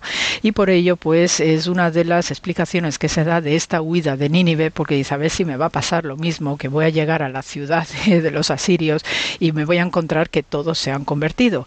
Y algo así sucede en esta historia del libro de Jonás, que hay un momento, hay un episodio en el cual pues Jonás ya, después del episodio de la ballena, pues está ya predicando y hay un momento en que en, un, en cuestión de 24 horas, pues el rey, los súbditos y hasta los animales, ¿no? Y eh, hacen un ayuno importante, un ayuno fuerte y se convierte toda la población a, este Dios de Israel, ¿no? Y entonces, pues esto es más o menos un episodio similar a lo que vivió Jonás en Jerusalén. Entonces, por eso, pues ahí vuelve otra vez a relatar este quiero estar eh, muerto que vivo, ¿no? Y ahí el libro de Jonás, pues tiene un cierre que queda desde el punto de vista literario con una originalidad única de un final abierto que también es propio, ¿no? De otras literaturas que podemos tener desde la antigüedad hasta nuestro presente. Con todo, este episodio de la ballena es muy singular porque también dio mucho juego a la hora de hacer más hermenéutica, más exégesis. Es un motivo muy, muy recurrente, muy utilizado en el arte paleocristiano, sobre todo referente al mundo funerario, por esta fuerte asociación que tiene la historia de Jonás en esa ballena como un motivo de resurrección, de redención de pecado y después de resurrección.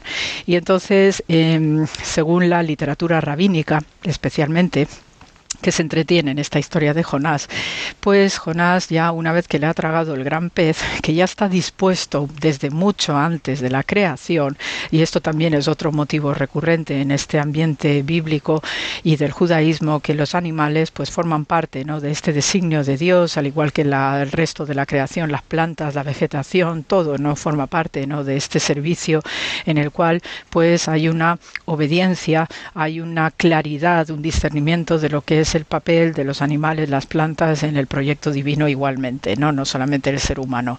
Entonces esta, este gran pez pues mm, traga a Jonás y según los rabinos y sobre todo la corriente mística del Zohar, pues hay diversos relatos internos, no, nunca mejor dicho, porque ya una vez Jonás, que está dentro de la ballena, pues ve que en su estómago hay una gran perla y a través de esta gran perla, pues Jonás puede ver el pasado y el futuro de los hijos de Israel. Es una especie de bola mágica y entonces pues está viendo, le enseña al pez todos los caminos acuáticos, ¿no? que atravesaron los eh, israelitas en la salida de Egipto, del Éxodo. Luego después también pues puede ver los pilares de la creación del mundo. O sea que hay una serie de elementos no sobrenaturales y visionarios que está teniendo Jonás dentro de esta ballena.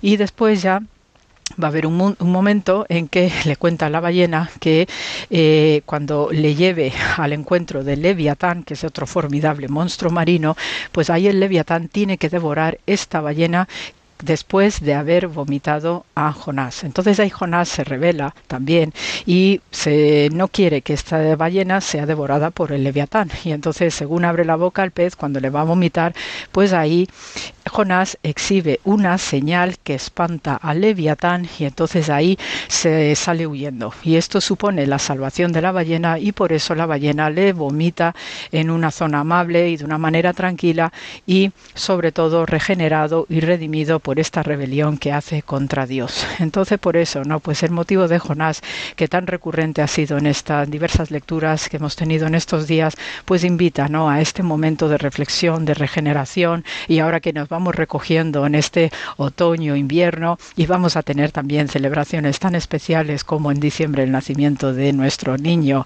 Jesús, pues invita ¿no? a todo este tránsito, a esta tranquilidad, la quietud que supone ya este los fríos, el recogimiento, el ponernos nuestros abrigos y las pijamas de franela y sobre todo pues esta meditación interna pues como el bueno de Jonás que también a pesar de su rebelión pero supo captar maravillosamente a través de este intercambio con la ballena cuál era su misión final. Así que con muchísimo amor, muchísima plegaria, pues se os manda muchísimo amor y hasta la semana que viene. Gracias por la escucha.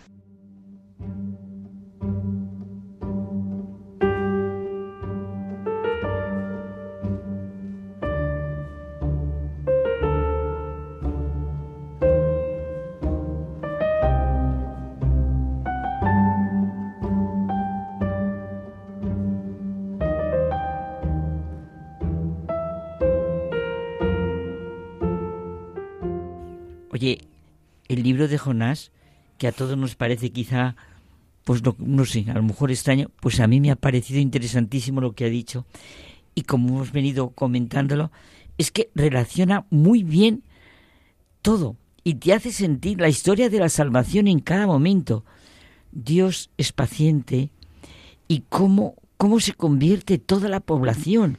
O sea, ese, ese testimonio de lo que es la gracia de Dios y que el mensaje de salvación es para todos los seres humanos. Sí, la verdad es que eh, yo reconozco que como toda esta semana eh, eh, en, la, en las lecturas estaba el libro de Jonás y, y, el sacerdote iba haciendo, digamos, como un seguimiento en las homilías, ¿no? Pues eso ayuda mucho.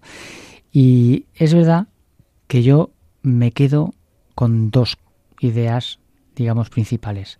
Una es, como tú bien has dicho, la paciencia de Dios y otro, el fruto de la obediencia. La paciencia de Dios es muy sencillo. Dios nos espera, nos comprende y nos perdona siempre.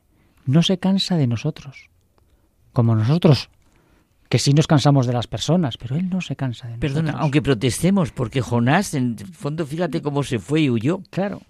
Y en relación justo con esto es la obediencia, que da como fruto la realización del plan de Dios. Que no nos engañemos, siempre es lo mejor para cada uno. Y fíjate que es una constante en, todos los santos la obediencia aun en la adversidad. Y un ejemplo muy claro de esto, pues es mi, mi querido Padre Pío, ¿no? Que obedecía aun siendo consciente de la injusticia, ¿no?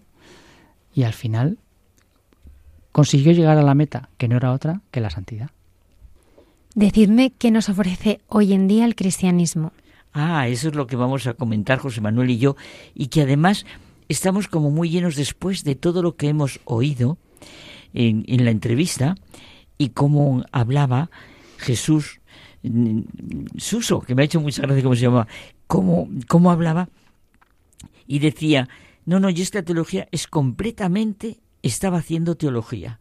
Y verdaderamente, como el cristianismo, lo que él sentía a última hora es la encarnación, el milagro.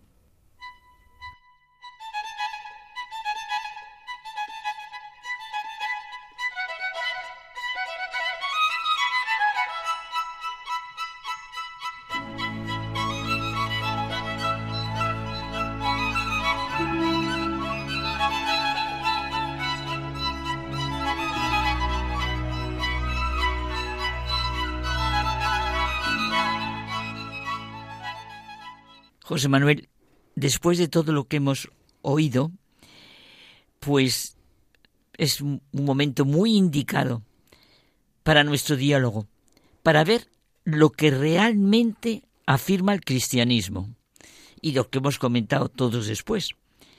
Albert Camus decía que juzgar si la vida vale o no la pena vivirla es responder a la pregunta fundamental.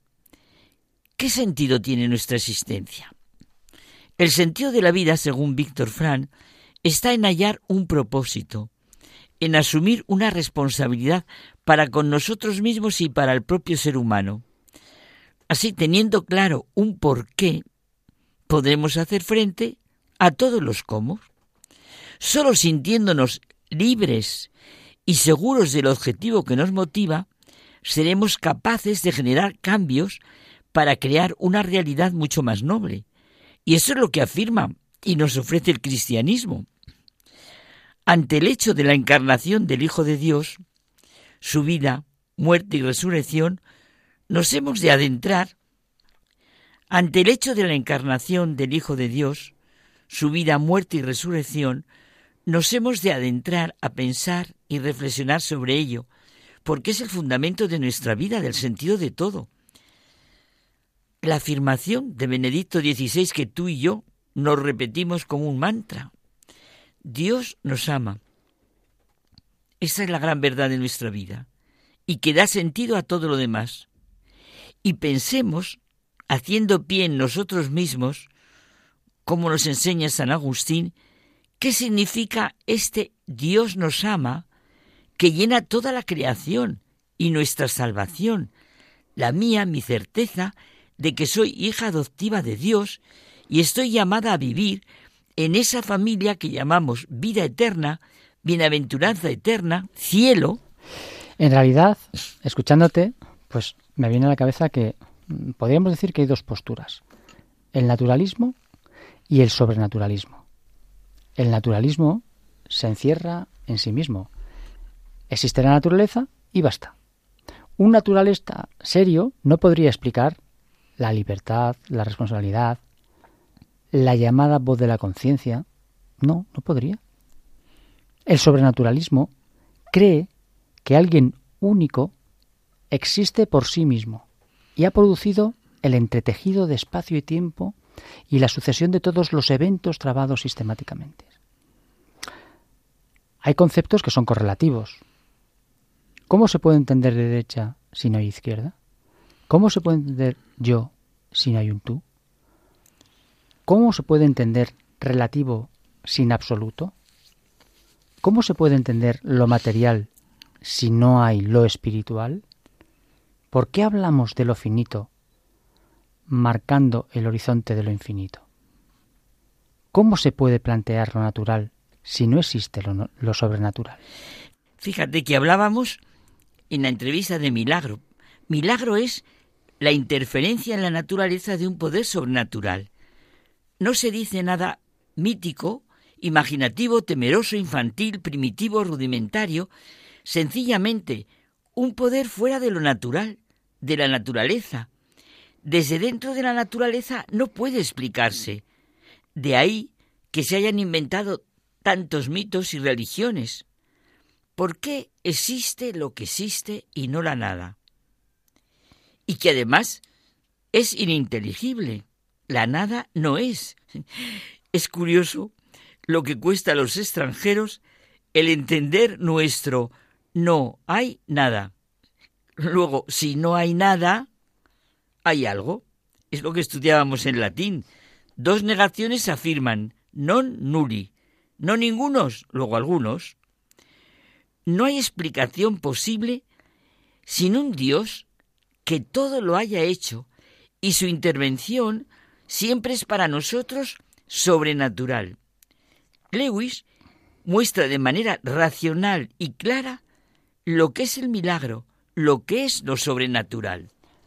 Ese libro que tú me has dejado a mí, que se llama Los Milagros de Lewis, y del que hoy estamos bebiendo muchas Alimentándonos. fuentes, pero es verdad que es un libro magnífico. ¿eh?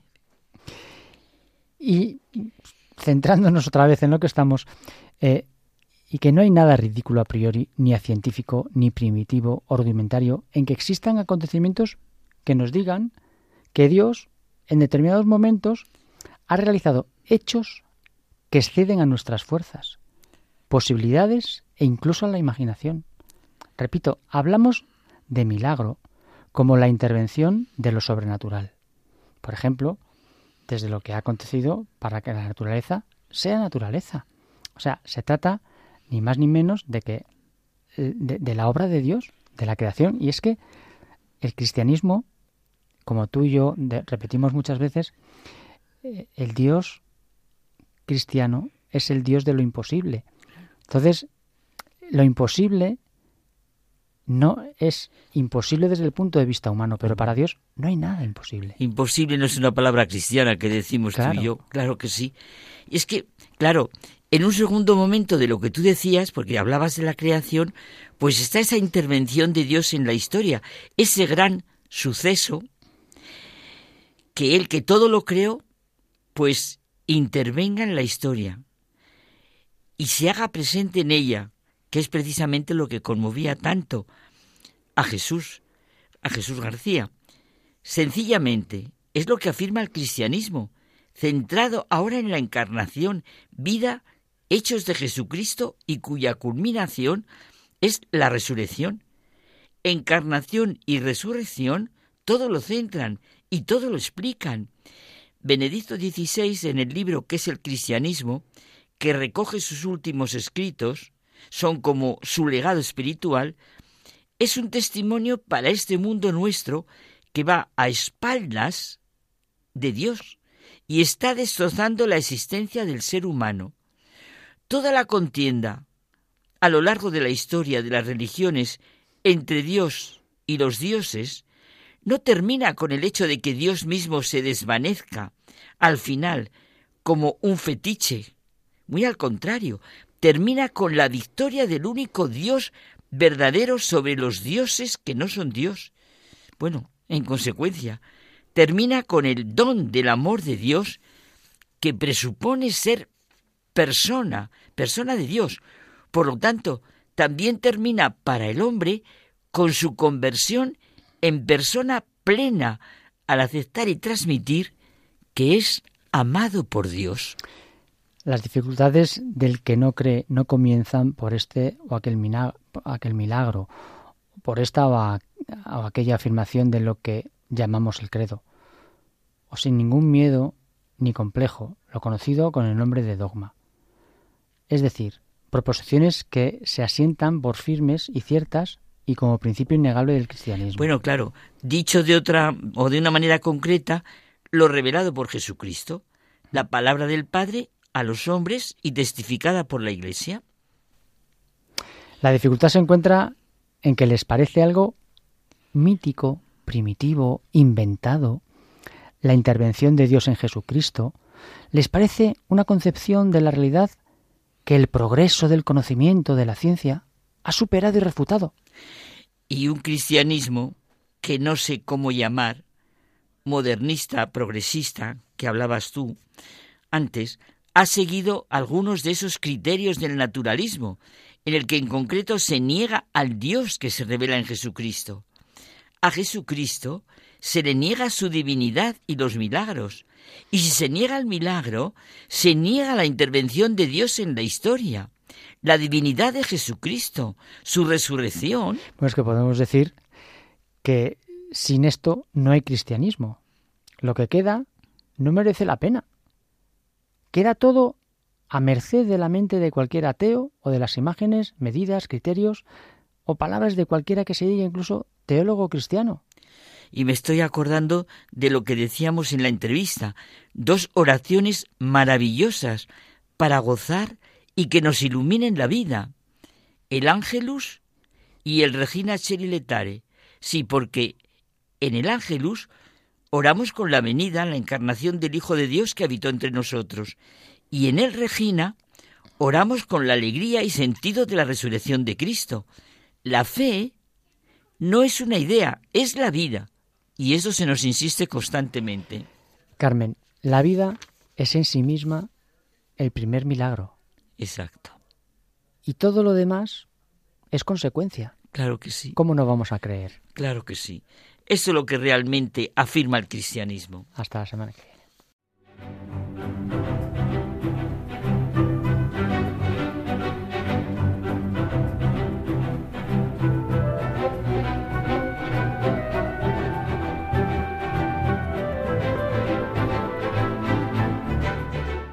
Pues nos despedimos hasta el próximo programa. Hasta el próximo programa. Y yo invito a todos los oyentes a que, bueno, y a nosotros mismos, por supuesto, que vayamos por la vida sintiéndonos hijos, hijos de Dios y de María. Estamos a vuestra disposición en la dirección de correo del programa hay mucha gente buena arroba radiomaria.es y si alguno quiere escuchar mañana el programa o en otro momento podéis hacerlo en la web de Radio María en la zona de podcast o en las aplicaciones de podcast de Apple y Android. Juan Manuel González, muchísimas gracias por habernos acompañado. Un placer, Almudena. José Manuel Palomeque y a la hermana Carmen Pérez, gracias. Buenas noches. Buenas noches. Estaremos aquí puntuales a nuestra cita el próximo viernes. En mucha gente buena. Gracias por estar ahí.